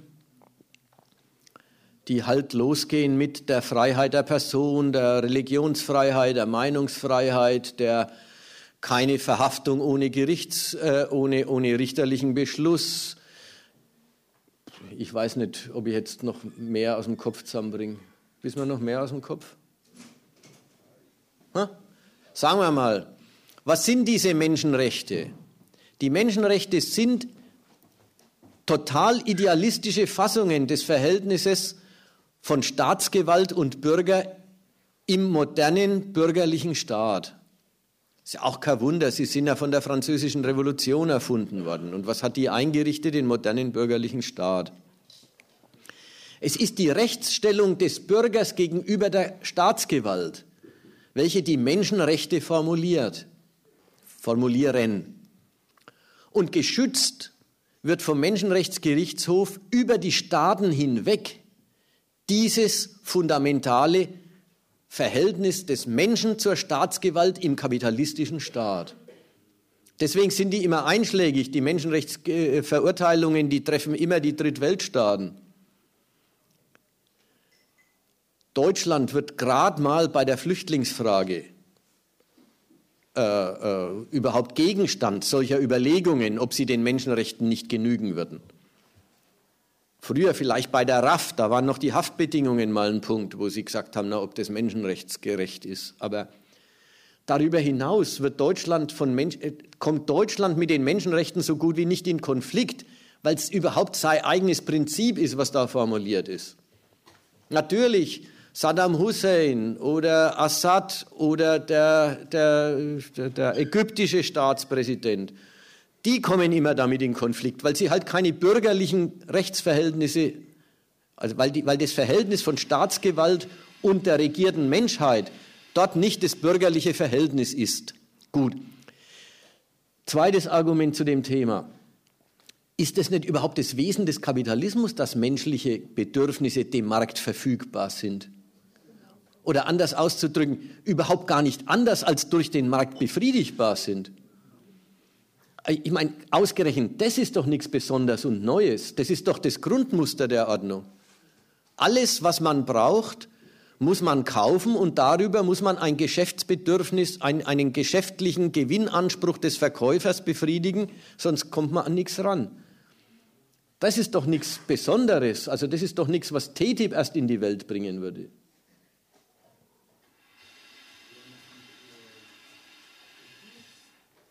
Eine Schenkkultur, eine Handelskultur. Ich schenke dir meine Aufmerksamkeit. Ich kaufe sie mir nicht. Weil Kauf ist äh, unnatürlich. Es sind jetzt zwei verschiedene Sachen. Man kann sagen, ich, äh, ich möchte mir das wünschen und dann, ich, äh, dann kann ich einen Wunsch äußern. Aber zu sagen, mit diesem Anspruch gehe ich zum Menschenrechtsgerichtshof und rechne mir in irgendeiner Weise aus, dass der das überhaupt bloß anhört, ist eine andere Frage. Letzteres halte ich für absurd. Der hört sich das gar nicht erst an. Das fällt einfach nicht in sein Ressort. Gut, und ob man, ob man sich wünschen soll, wir ersetzen die Welt des Kaufens durch die Welt des Schenkens, das wäre ein neues, ein neues Thema. Was passiert denn in den anderen Ländern, wie Portugal, Spanien, die wahrscheinlich dann an diesem Wirtschaftskoloss auch nicht äh, mehr teilnehmen können? Die kleineren Länder, was passiert denn da gegen Da muss man sagen, also zunächst mal sind die ja schon Opfer des kleineren Verbunds.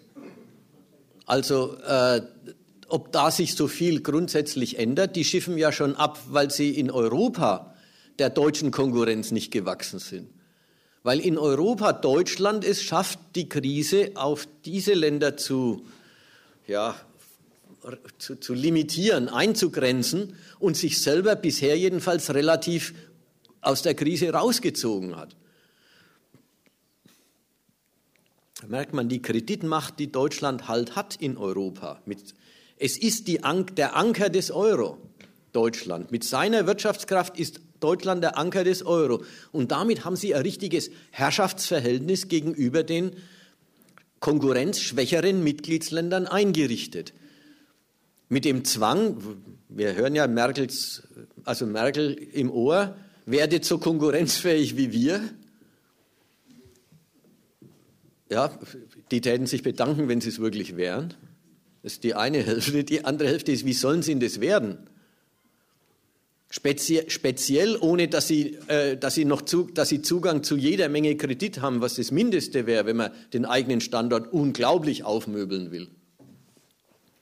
Aber gut, na, mit den Ländern passiert ungefähr dasselbe, wie was jetzt mit ihnen passiert. Sie sind die Peripherie von kapitalistischen Zentren und müssen damit leben, dass sie halt als das Tourismuseck oder als das, weiß ich, äh, Sultaninen und Südfrüchte und so weiter, was halt dann in den Ländern noch lohnend hergestellt werden kann, was oft dann auf Naturbedingungen zurückgeht, weil in allen Fragen, wo es um Kapitaleinsatz geht, die anderen Länder einfach vorn dran sind, weil sie mehr Kapital mobilisieren können. Ja. ja. Ach so, ja, Entschuldigung, genau. Ja, ja, ja. ja. Äh, ich habe noch zwei Anregungen.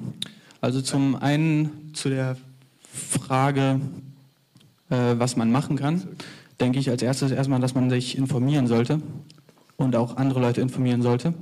Ich glaube, das ist erstmal der erste Punkt, weil also als Einzelperson ist es einfach schwierig, was zu tun. Und ähm, dann habe ich noch eine weitere Anregung, ähm, wo ich Ihnen eventuell widersprechen würde, bis auf ich habe es falsch verstanden. Gegen Ende Ihres Vortrags haben Sie gesagt, dass der Staat eigentlich nicht den Löffel abgibt oder die, die Möglichkeiten zu handeln, sondern dass er eigentlich daraus Gewinn zieht, weil er dann die, das, den, die, die, äh, die Welt des Kapitals mitgestalten kann. Da würde ich jetzt aber mal widersprechen und sagen, dass es mir so vorkommt, dass eigentlich schon, wenn man den Staat jetzt sieht als eine Einrichtung, die das Volk, sage ich mal, subsumiert, wo wir alle irgendwie drunter stehen, ähm, dass der schon irgendwie die Möglichkeiten des Handelns abgibt, weil es gibt ja genug Beispiele in der Welt, wo äh, irgendwelche Konzerne, die zum Beispiel im eigenen Land ähm, durch Gesetze eingeschränkt wurden, dann eine Briefkastenfirma in einem anderen Land gegründet haben und so dann quasi den eigenen Staat hintergangen haben. Und äh, dann ja auch quasi der Staat den eigenen Konzernen was bezahlen muss. Also da mussten dann Entschädigungen getätigt werden.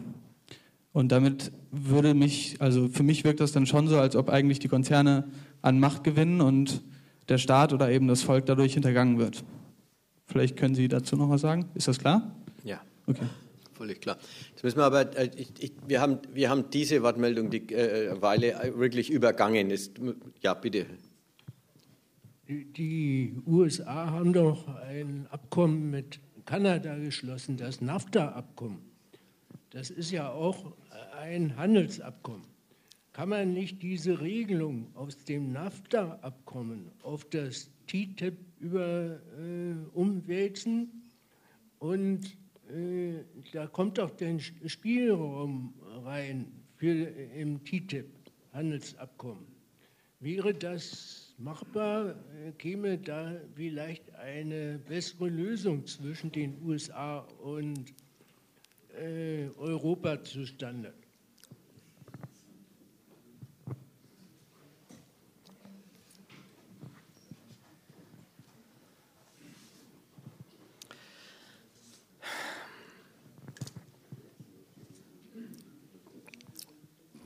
Also das waren jetzt zwei Fragen. Ich, ich fange mal mit der an, weil ich komme zur anderen zurück.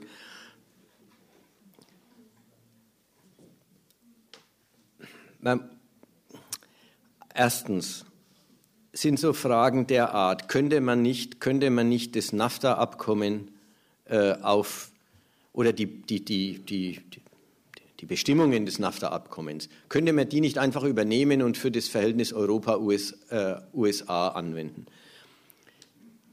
Die Frage, ich äh, habe ich immer wegen des, die Schwierigkeit, äh, an wen richteten die sich eigentlich?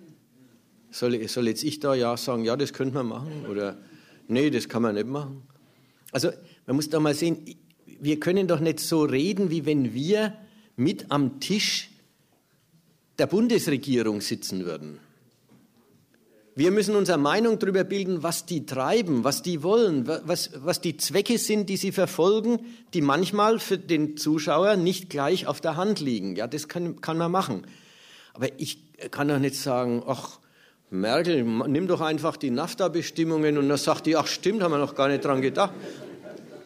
Also kurzum, das, äh, äh, man muss immer ein bisschen aufpassen mit dem könnte man nicht. Ja, mit Mann, das ist auch schon eine Version von uns, von dem nationalen Wir. Könnten wir alle nicht zu unserem besten Nutz und Frommen und so weiter. Jetzt erläutere ich gerade mit einigem Aufwand, dass dieses Wir nirgendwo existiert oder dass das Wir, äh, der wahre Gehalt des Wir ist, die große Mehrheit der Menschheit ist abhängig von einem Zweck, der nicht ihr Zweck ist. Sie ist abhängig von einer Wirtschaft, deren Erfolg nicht ihr Erfolg ist. Aber abhängig sind sie sehr wohl davon. Sodass das Wir eine große Lüge ist. Dann soll man aber auch nicht immer selber geistig mitdenken im Sinn von, äh, wir könnten das doch besser machen oder wir könnten das so oder wir könnten das anders machen. Das ist das eine. Das zweite ist, aber das ist jetzt, geht jetzt eng zum Inhalt. Ich weiß gar nicht, ob in NAFTA groß was anders drinsteht, als was in dem TTIP verhandelt, worden, verhandelt wird.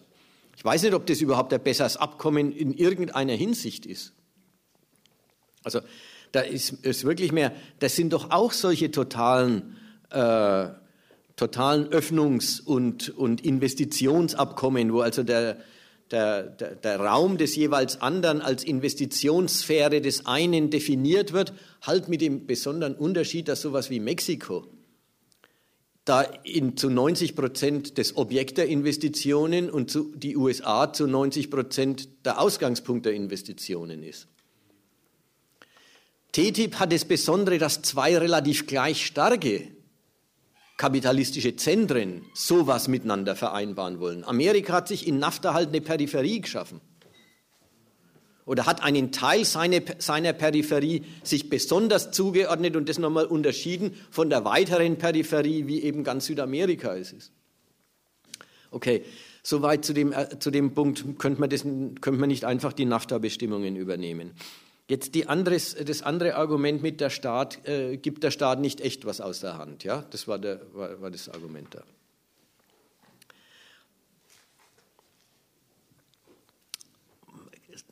Drehen wir es doch nochmal anders. Der, diese Handelsdiplomatie, die darüber nachdenkt, ob man eben so diese TTIP-Geschichten machen soll und die dran feilen, wie sie ausfallen sollen. Die machen das, diese Bundesregierung und ihre Beauftragten. Die machen das eindeutig mit dem Ziel, die nationale Macht zu mehren jetzt im engeren Sinn die Macht, die Welthandelskonditionen zu bestimmen.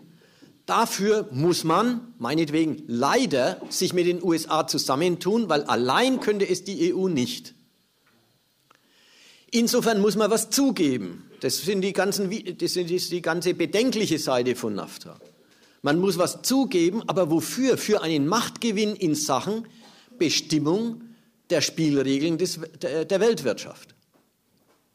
So, wenn ich das mal vor mir habe, dann habe ich nach der anderen Seite hin auch und alles, was die äh, staatlichen Verhandlungsleute dann zur Verhandlungsmasse erklären oder zur Disposition stellen, sind nationale Regelungen, von denen Sie jedenfalls damit das Urteil abgeben.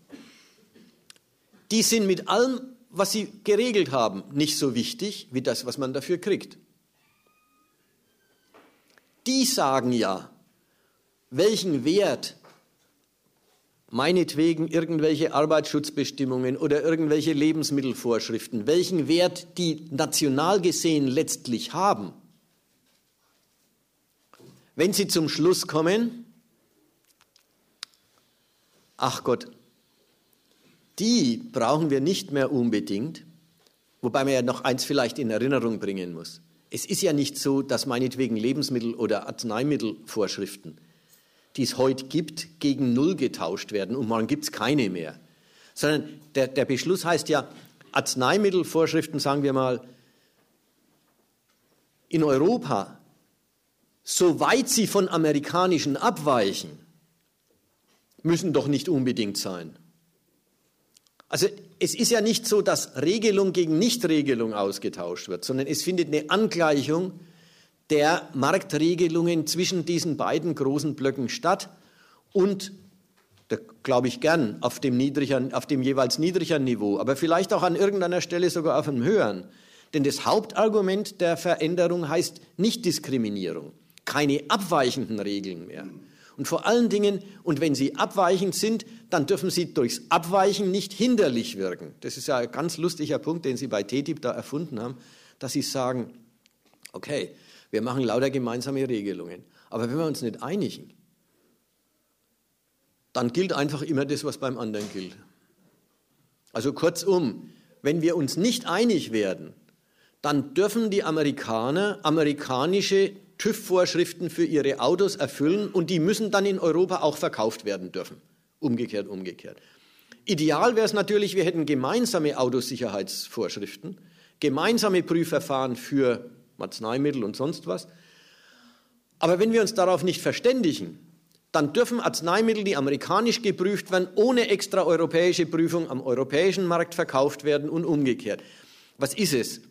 Es ist wirklich, es ist ja, und, und da sagen die uns, soweit unsere da abweichen, ist uns die Abweichung nicht so wichtig als das, was wir dafür einhandeln. Nämlich, ein Souveränitätsgewinn in Sachen Gestaltung der Weltwirtschaft und ein, ja, ein Zugewinn der Nutzung des amerikanischen Markts durch deutsche, durch deutsche sage jetzt, durch europäische Firmen.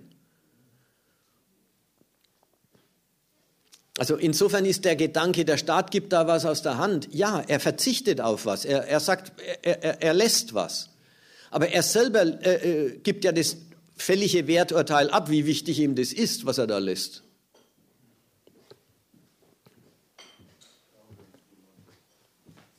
Ja, okay.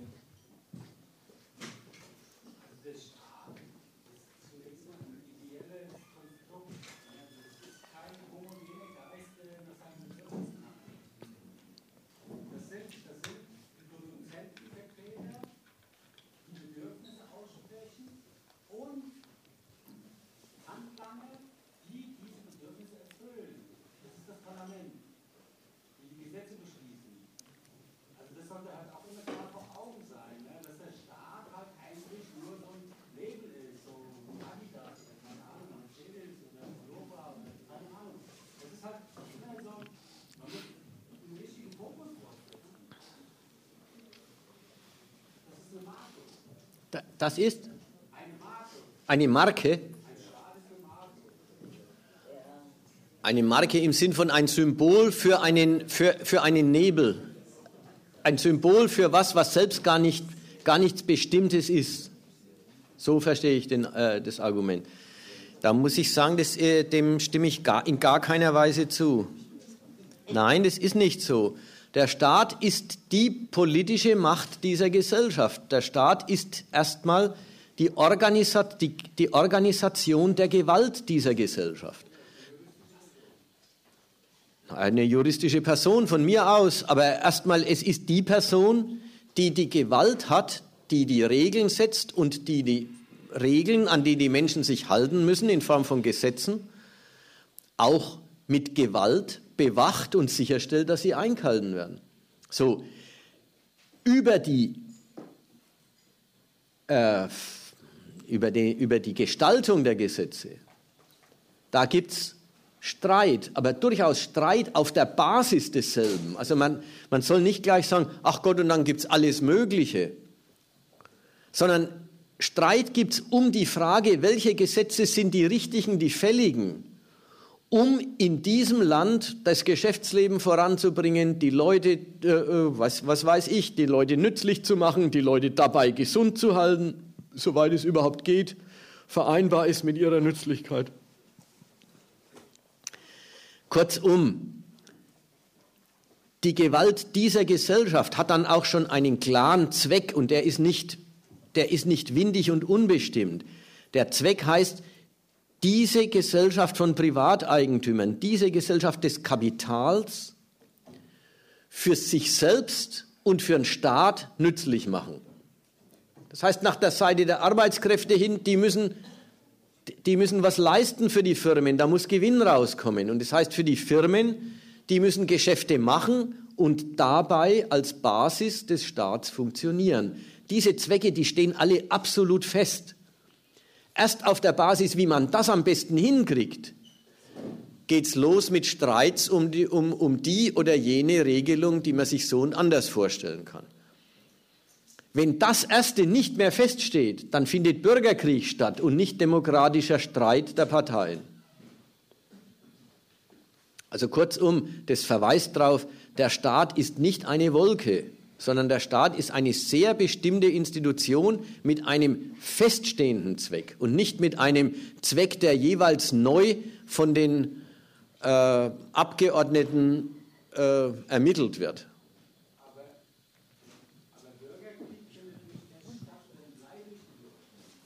Wenn? Es gibt noch andere Fragen. Ich habe es wieder nicht gehört. Wenn? Blei. Ein Bürgerkrieg findet nicht erst statt, wenn Blei durch die Luft fliegt. Ach so, ja, ja. Äh, ich wollte äh, noch mal zu dem Vorredner was sagen. Äh, Erstmal als Frage. Ich habe ein bisschen so verstanden, äh, dass du, äh, wenn du fragst, gibt der Staat nicht eine Macht auf? über die Konzerne äh, äh, damit auch den Gedanken gehabt hast, und wenn er diese Macht aufgibt, dann kommen die äh, schädlichen Wirkungen, sei es beim Gesundheitssystem, in der Agrar und so weiter, überhaupt erst in Gang. Und insofern gäbe es doch schon einen guten Grund als Kritiker von TTIP zu sagen, äh, der Staat solle irgendwie darauf aufpassen, dass er seine Macht behält. Habe ich den Gedanken da richtig verstanden?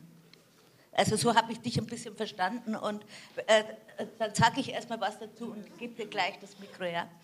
Äh, weil ähm, äh, das, das, ist eine gewisse Eigentümlichkeit der Macht, dann äh, quasi äh, einen positiven Nutzen zuzusprechen und zugleich davon auszugehen, dass das System, was diese Macht beherrscht, nämlich das, dass Kapitalisten, jetzt bleiben wir mal bei den Pharmaindustriellen, äh, dass Kapitalisten gemäß ihren Gewinnerrechnungen Produkte mit einer Qualität aufbringen, wo jederzeit im Preis mit inbegriffen ist wegen den Gewinnrechnungen, äh, dass diese äh, schädlich sind. Und da musst du erstmal, bevor man an eine gut, gute Macht denkt, die das bremst, erstmal den Gedanken vorher machen, woher haben denn äh, die Agrarindustriellen, woher haben die Pharmaindustriellen, woher haben, haben die denn eigentlich überhaupt die Macht her? Die ganze materielle Reproduktion so zu organisieren, dass sie ihren Gewinn Rechnungen mit den notorisch schädlichen Nebenwirkungen äh, äh, haben. Die haben sie schon vom Staat, der das Recht auf Eigentum schützt der äh, äh, äh, den Handel unbedingt stärkt, damit äh, das eine Wachstumsmaschinerie fürs Kapital ist und so weiter. Also den Gedanken mal festgehalten, dann äh, äh, verschwindet etwas die Vorstellung von der guten Macht. Ich würde da vielleicht noch kurz darauf antworten. Ähm, also ich würde erstmal für mich zumindest, das, äh, ich trenne das ein wenig zwischen Staat und Wirtschaft. Äh, für mich hat sich das eher so angehört, als ob eben die Wirtschaft davon profitieren würde, wenn man eben diese Kapitalwelten mitgestaltet und weniger der Staat. Bei dem Staat, was ich meinte, dass der die Macht abgibt, da geht es mir weniger um Standards, die gesenkt werden, als eher um diese Schiedsgerichte weil dabei ist es ja tatsächlich schon, gab es einige Vorfälle, wo dann eben Konzerne über so ein Schiedsgericht den eigenen Staat verklagt haben und dann musste der Staat Milliarden von Strafzahlungen an Konzerne, an nationale Konzerne bezahlen. Und da hat es ja letzten Endes niemand was davon, außer diese Konzerne. Und davon hat auch der Staat nichts. Und wenn man eben diese Schiedsgerichte nicht hätte, dann hätte ja eben der Staat mit Gerichten die Macht, die Konzerne ein wenig zu bändigen. Das war mein Gedanke dahinter. Danke.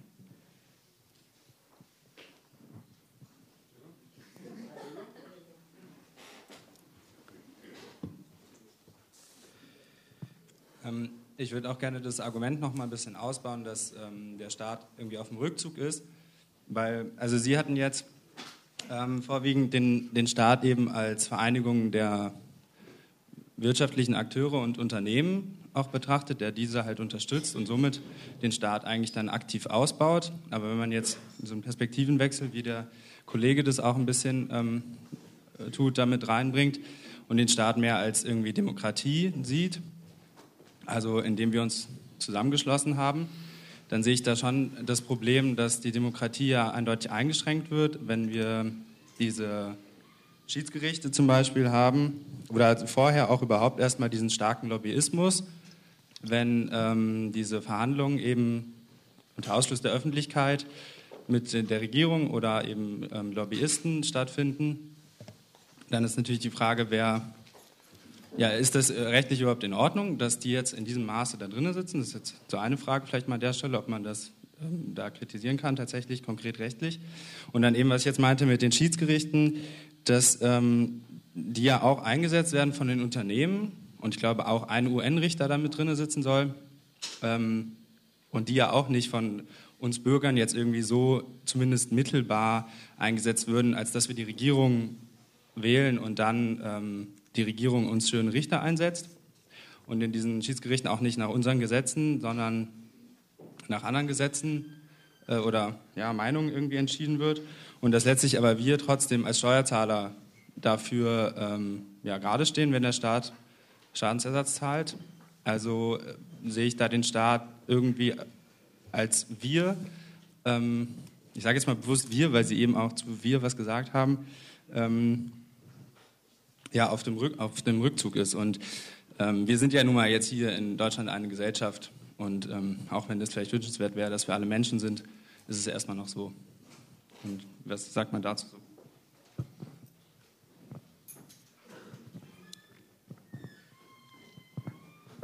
Ähm, eine Frage zur internen Klärung. Hier, hier bin ich.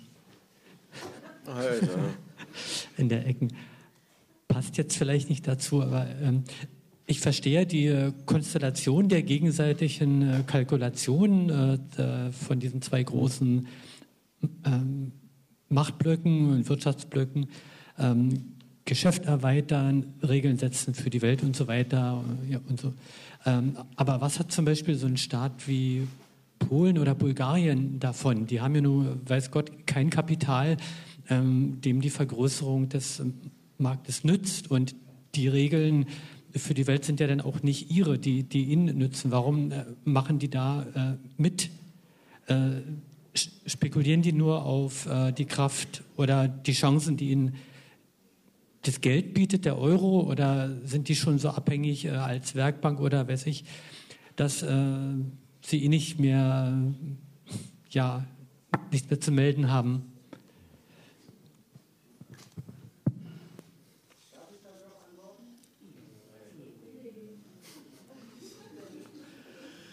Also macht es doch mal, beantwortet drauf und dann, äh, dann greife ich die ganzen Fragen nochmal auf und dann schauen wir, dass wir zum Ende kommen, sonst äh, wird die allgemeine Geduld zu sehr strapaziert. Ein Staat ist kein homogener Geist, der bedürfnisorientiert handelt.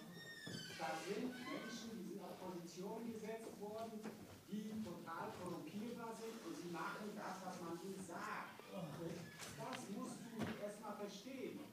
Lieber nicht. Das stimmt oder nicht? So ist das.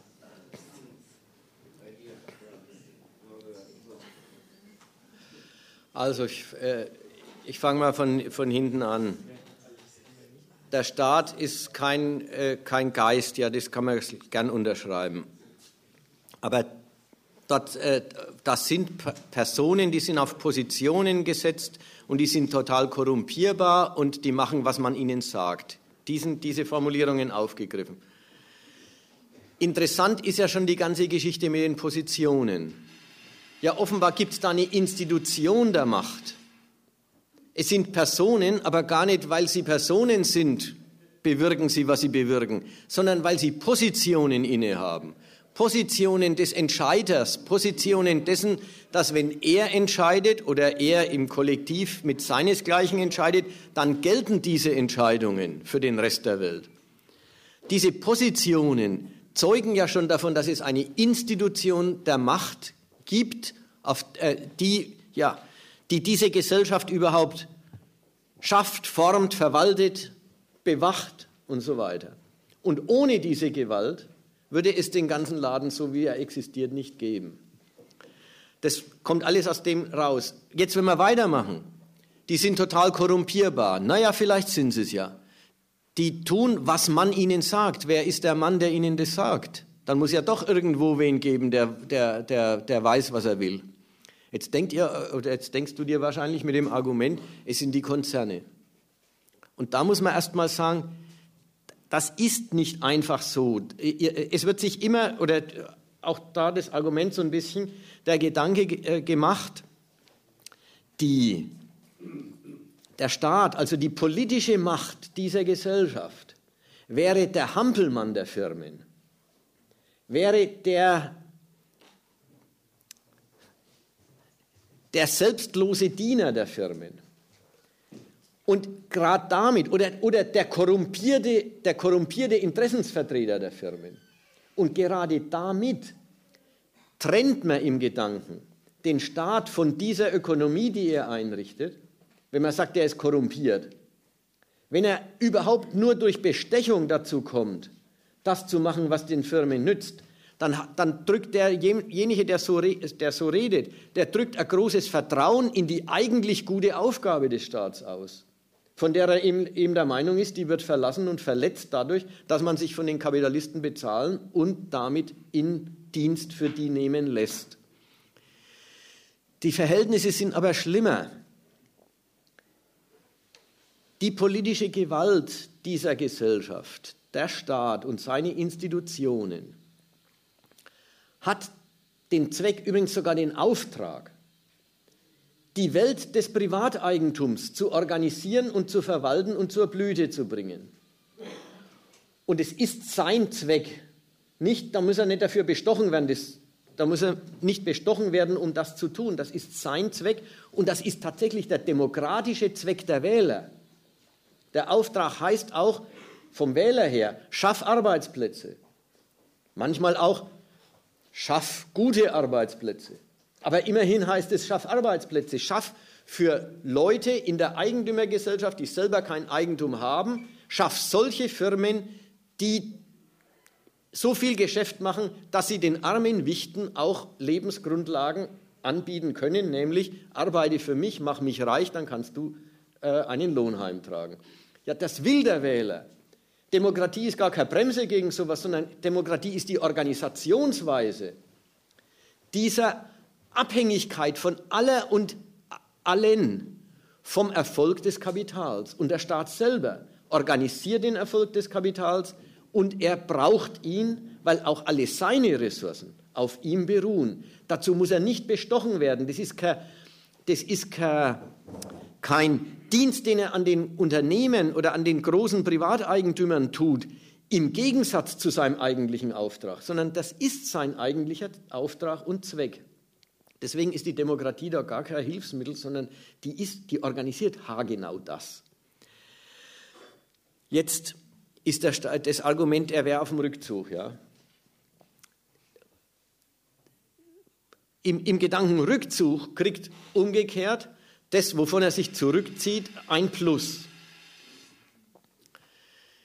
Jetzt nehmen wir doch mal, wovon zieht er sich zurück? Er zieht sich zurück von Regelungen, die er anders getroffen hat, als in den USA getroffen werden, getroffen worden sind. Davon zieht er sich zurück. Die gibt er auf. Sie werden jedenfalls nivelliert. Vielleicht wird ja auch manches aus Europa nach Amerika dabei äh, gebracht. Es geht halt um die Vereinheitlichung der Bedingungen, unter denen Unternehmen, Firmen, konkurrieren auf dem zukünftigen großen Binnenmarkt. Das wollen die Staaten, weil sie Wachstum wollen.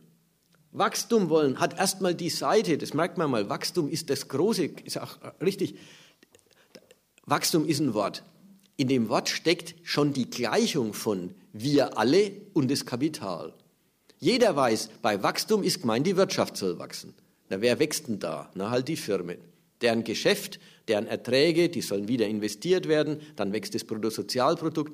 Und zugleich hat Wachstum nicht den Charakter, das ist das Privatinteresse von den Kapitalisten, sondern Wachstum hat den Ton, das ist die Lebensbedingung für uns alle. Ohne Wachstum geht nichts.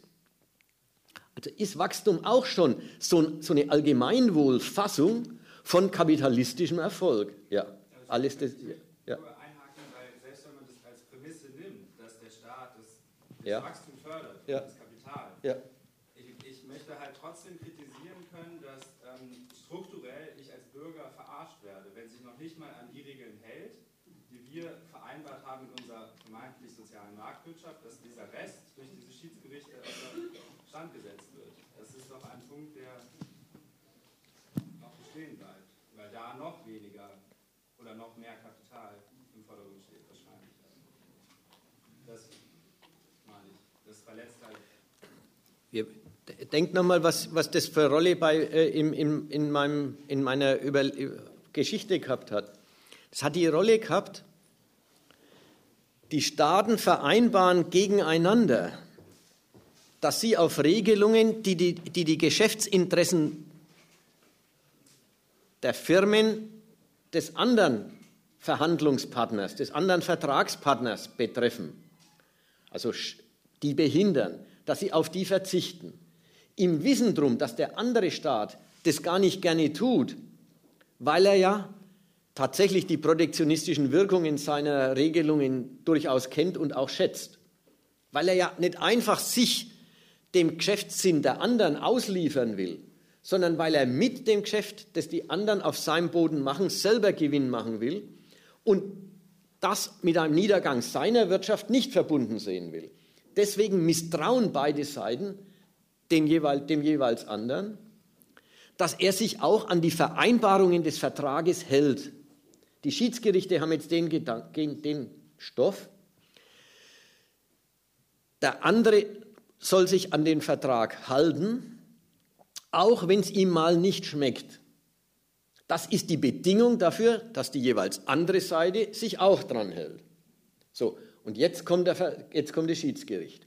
Das Schiedsgericht ist die Institution, die den Staat auf die Einhaltung der im Vertrag vereinbarten Konditionen verpflichtet. Natürlich, die Kondition, wenn sie mal gibt, ist ein Recht. Und da ist der Staat auch dem Unternehmen, dem Privatsubjekt verpflichtet, dass dieses Recht in Anspruch nehmen will. Und er kann das dem nicht entziehen. Übrigens ist das nichts, was durch die Schiedsgerichte in die Welt käme. Der kapitalistische, moderne, heutige Staat tritt selber als ein rechtssetzendes Subjekt und zugleich als ein dem Recht unterworfenes Subjekt jetzt schon auf.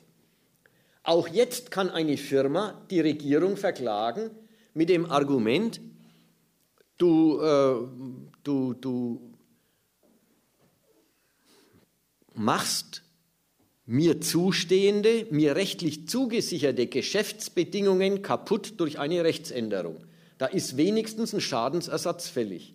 Vattenfall klagt gegenwärtig gegen, den, gegen die Energiewende, Wende, durchaus ohne TTIP.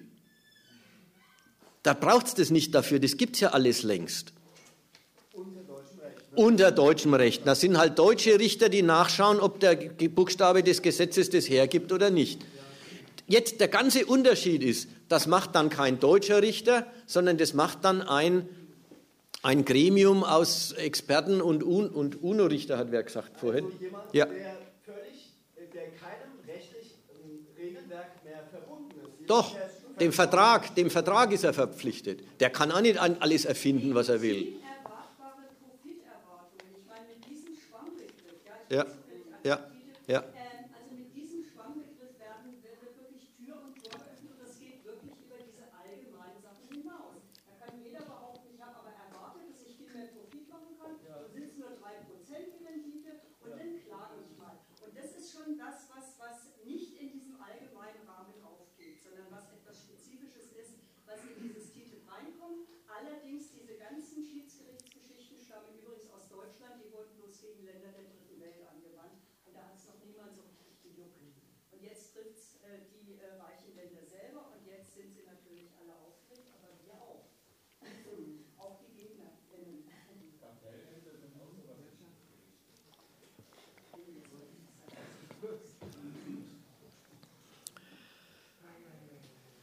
Ja, ihr müsst immer denken, für, für die Deutschen ist die, ist, die, ist die Möglichkeit, auch Amerika mit, demselben, mit derselben Perspektive zu verklagen, quasi, naja, wie sagt man da, der Lohn für den Preis. Die sehen es halt genauso umgekehrt auch. So. Und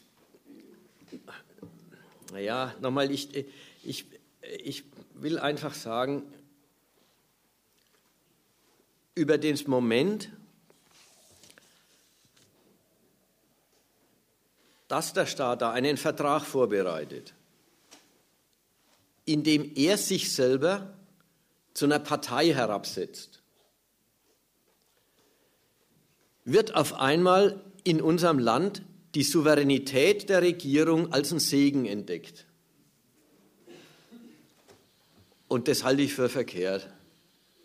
Die Souveränität der Regierung war schon immer die freie, die freie Verfügung über die Gewalt, die der Staat hat.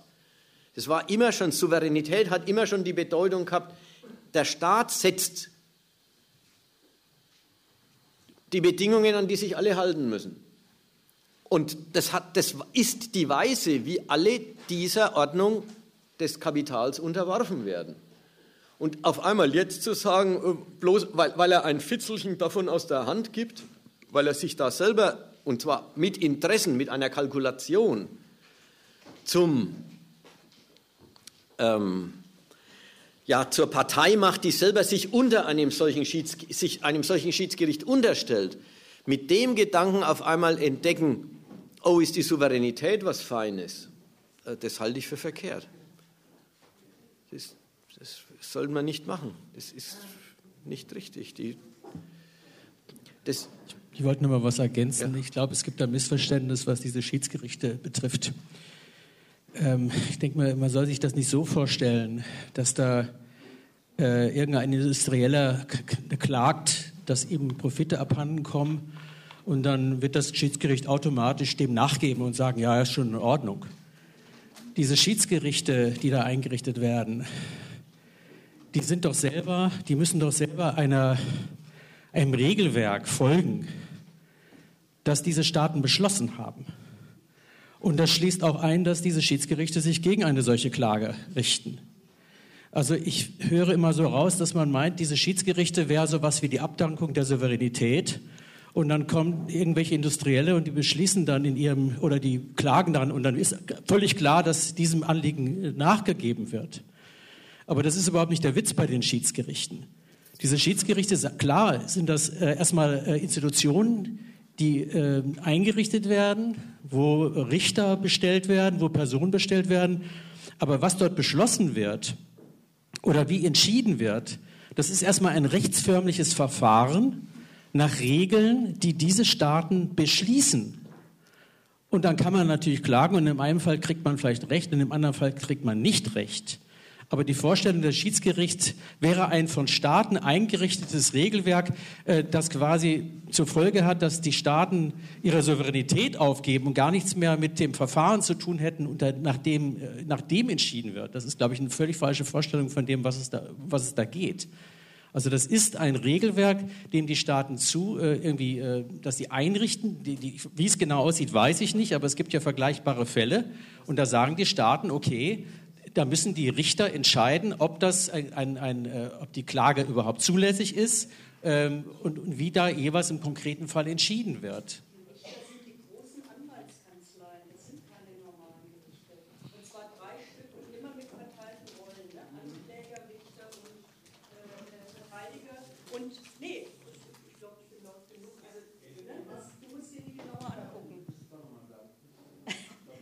Ich wollte nur noch mal präzisieren, dass diese Schiedsgerichte keine normalen Gerichte sind. Die werden von den großen Anwaltskanzleien, auch die bisherigen schon, ne? das sind große Anwaltskanzleien. Ihr kennt das vielleicht aus diesen ganzen Steuer, sogenannten Steueroptimierungssachen.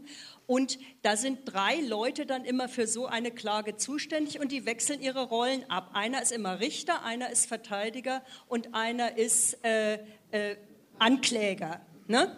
Also das einfach nur noch mal zur Information. Also da muss man genauer hingucken. Das sind keine normalen Gerichte. So habe ich das bei dir gerade verstanden.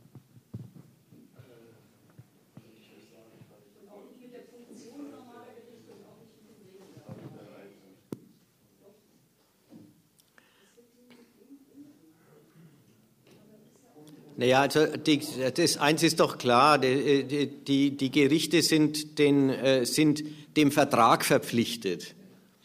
Die entscheiden halt, äh, ob das nach den Buchstaben des Vertrages dann äh, berechtigt ist, die Klage oder unberechtigt ist. Jedenfalls sind die Gerichte nicht der Einrichtung, wo drei Wirtschaftsanwälte sagen, jetzt, jetzt schussern wir mal und immer gewinnt der Kapitalist. So geht's nicht. Die, die sind nicht frei in ihrer Entscheidung, sondern die sind halt verpflichtet, die Einhaltung des Vertrags zu prüfen.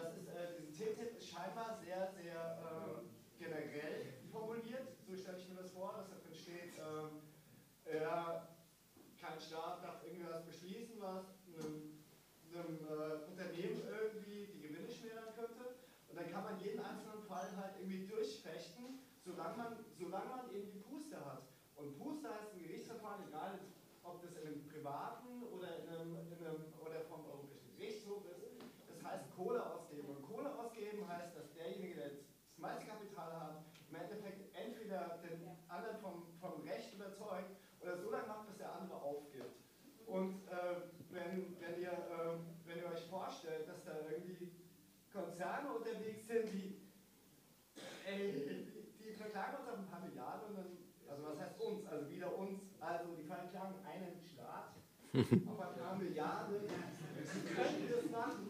Das reicht doch, das reicht doch schon, um die Angst zu schüren, dass irgendwie man überhaupt gar nicht mehr an, an die Erlassung von Gesetzen denkt, die das, äh, ich wiederhole Ihre Argumente aus der Broschüre, merke ich gerade, aber mir leuchtet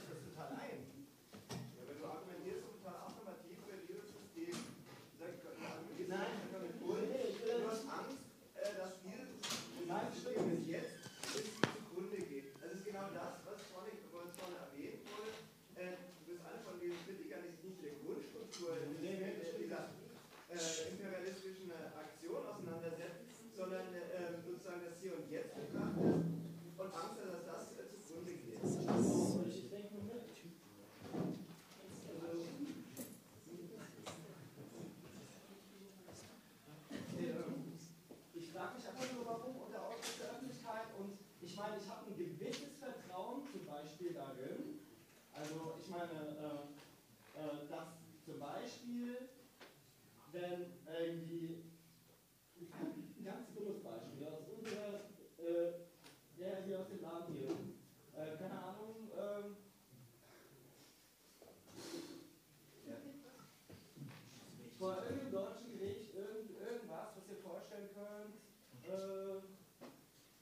verhandelt wird. Dann gibt es quasi ein konkretes Regelwerk dazu. Ich will jetzt nicht für den deutschen Staat investieren oder so, aber dann gibt es ein Regelwerk, wo drin zum Beispiel, hm, Autoklauen ist verboten oder sonst was. Ja, oder da gab es schon Fälle für. Und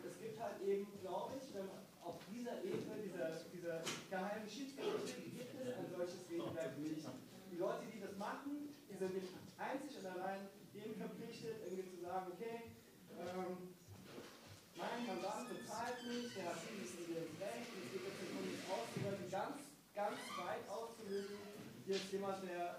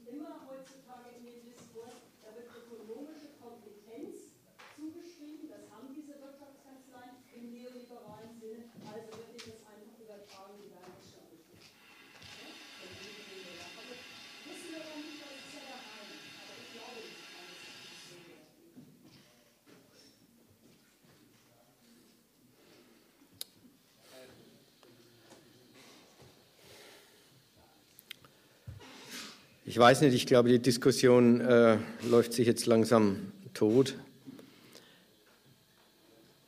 Wir haben die Argumente schon ausgetauscht. Vielleicht das letzte Argument noch, was noch nicht gefallen ist. So furchtbar geheim ist das alles auch wieder nicht. Wir haben es ja alles erfahren. Also so ist es auch wieder nicht, dass man äh, sagen müsste. Und die Malmström verspricht auch, Wer, wer, das Argument gehabt hat, dass TTIP scheiße ist, weil es so geheim ist, also das, das können, kann man einstecken, weil dafür wird jetzt gesagt, dass es jetzt noch viel weniger geheim ist. Aber das ist, das ist eh so ein, so ein, äh, so ein, so ein Nebengleisargument. Das so, ein, so ein Verdachtsgedanke, weil es der Öffentlichkeit nicht vorgelegt wird, deswegen muss es eine böse Absicht sein. Es, die können das der Öffentlichkeit durchaus vorlegen weil, sie, weil, weil das Argument heißt ja, wir brauchen das für Wachstum. Und das ist es, was verstanden wird. Und dann hat es auf der anderen Seite gibt's die, die Diskussion um den Preis, ob er groß genug ist oder ob er nicht groß genug ist. Na gut, da mögen sich die Meinungen spalten. Also ob man genug dafür rausholt auf der anderen Seite. Da mögen sich die Meinungen äh, spalten, ob, ob, ob das genug ist oder ob es ein, ein schlechter Deal ist. Aber das Grundmuster heißt, wir brauchen den großen Binnenmarkt aus den vorhin genannten Gründen. Und wenn, dann muss man sich mit dem Argument anlegen. Und wenn man das wollte übrigens, dann merkt man, dann legt man sich mit ganz was anderem an. Okay, machen wir Schluss.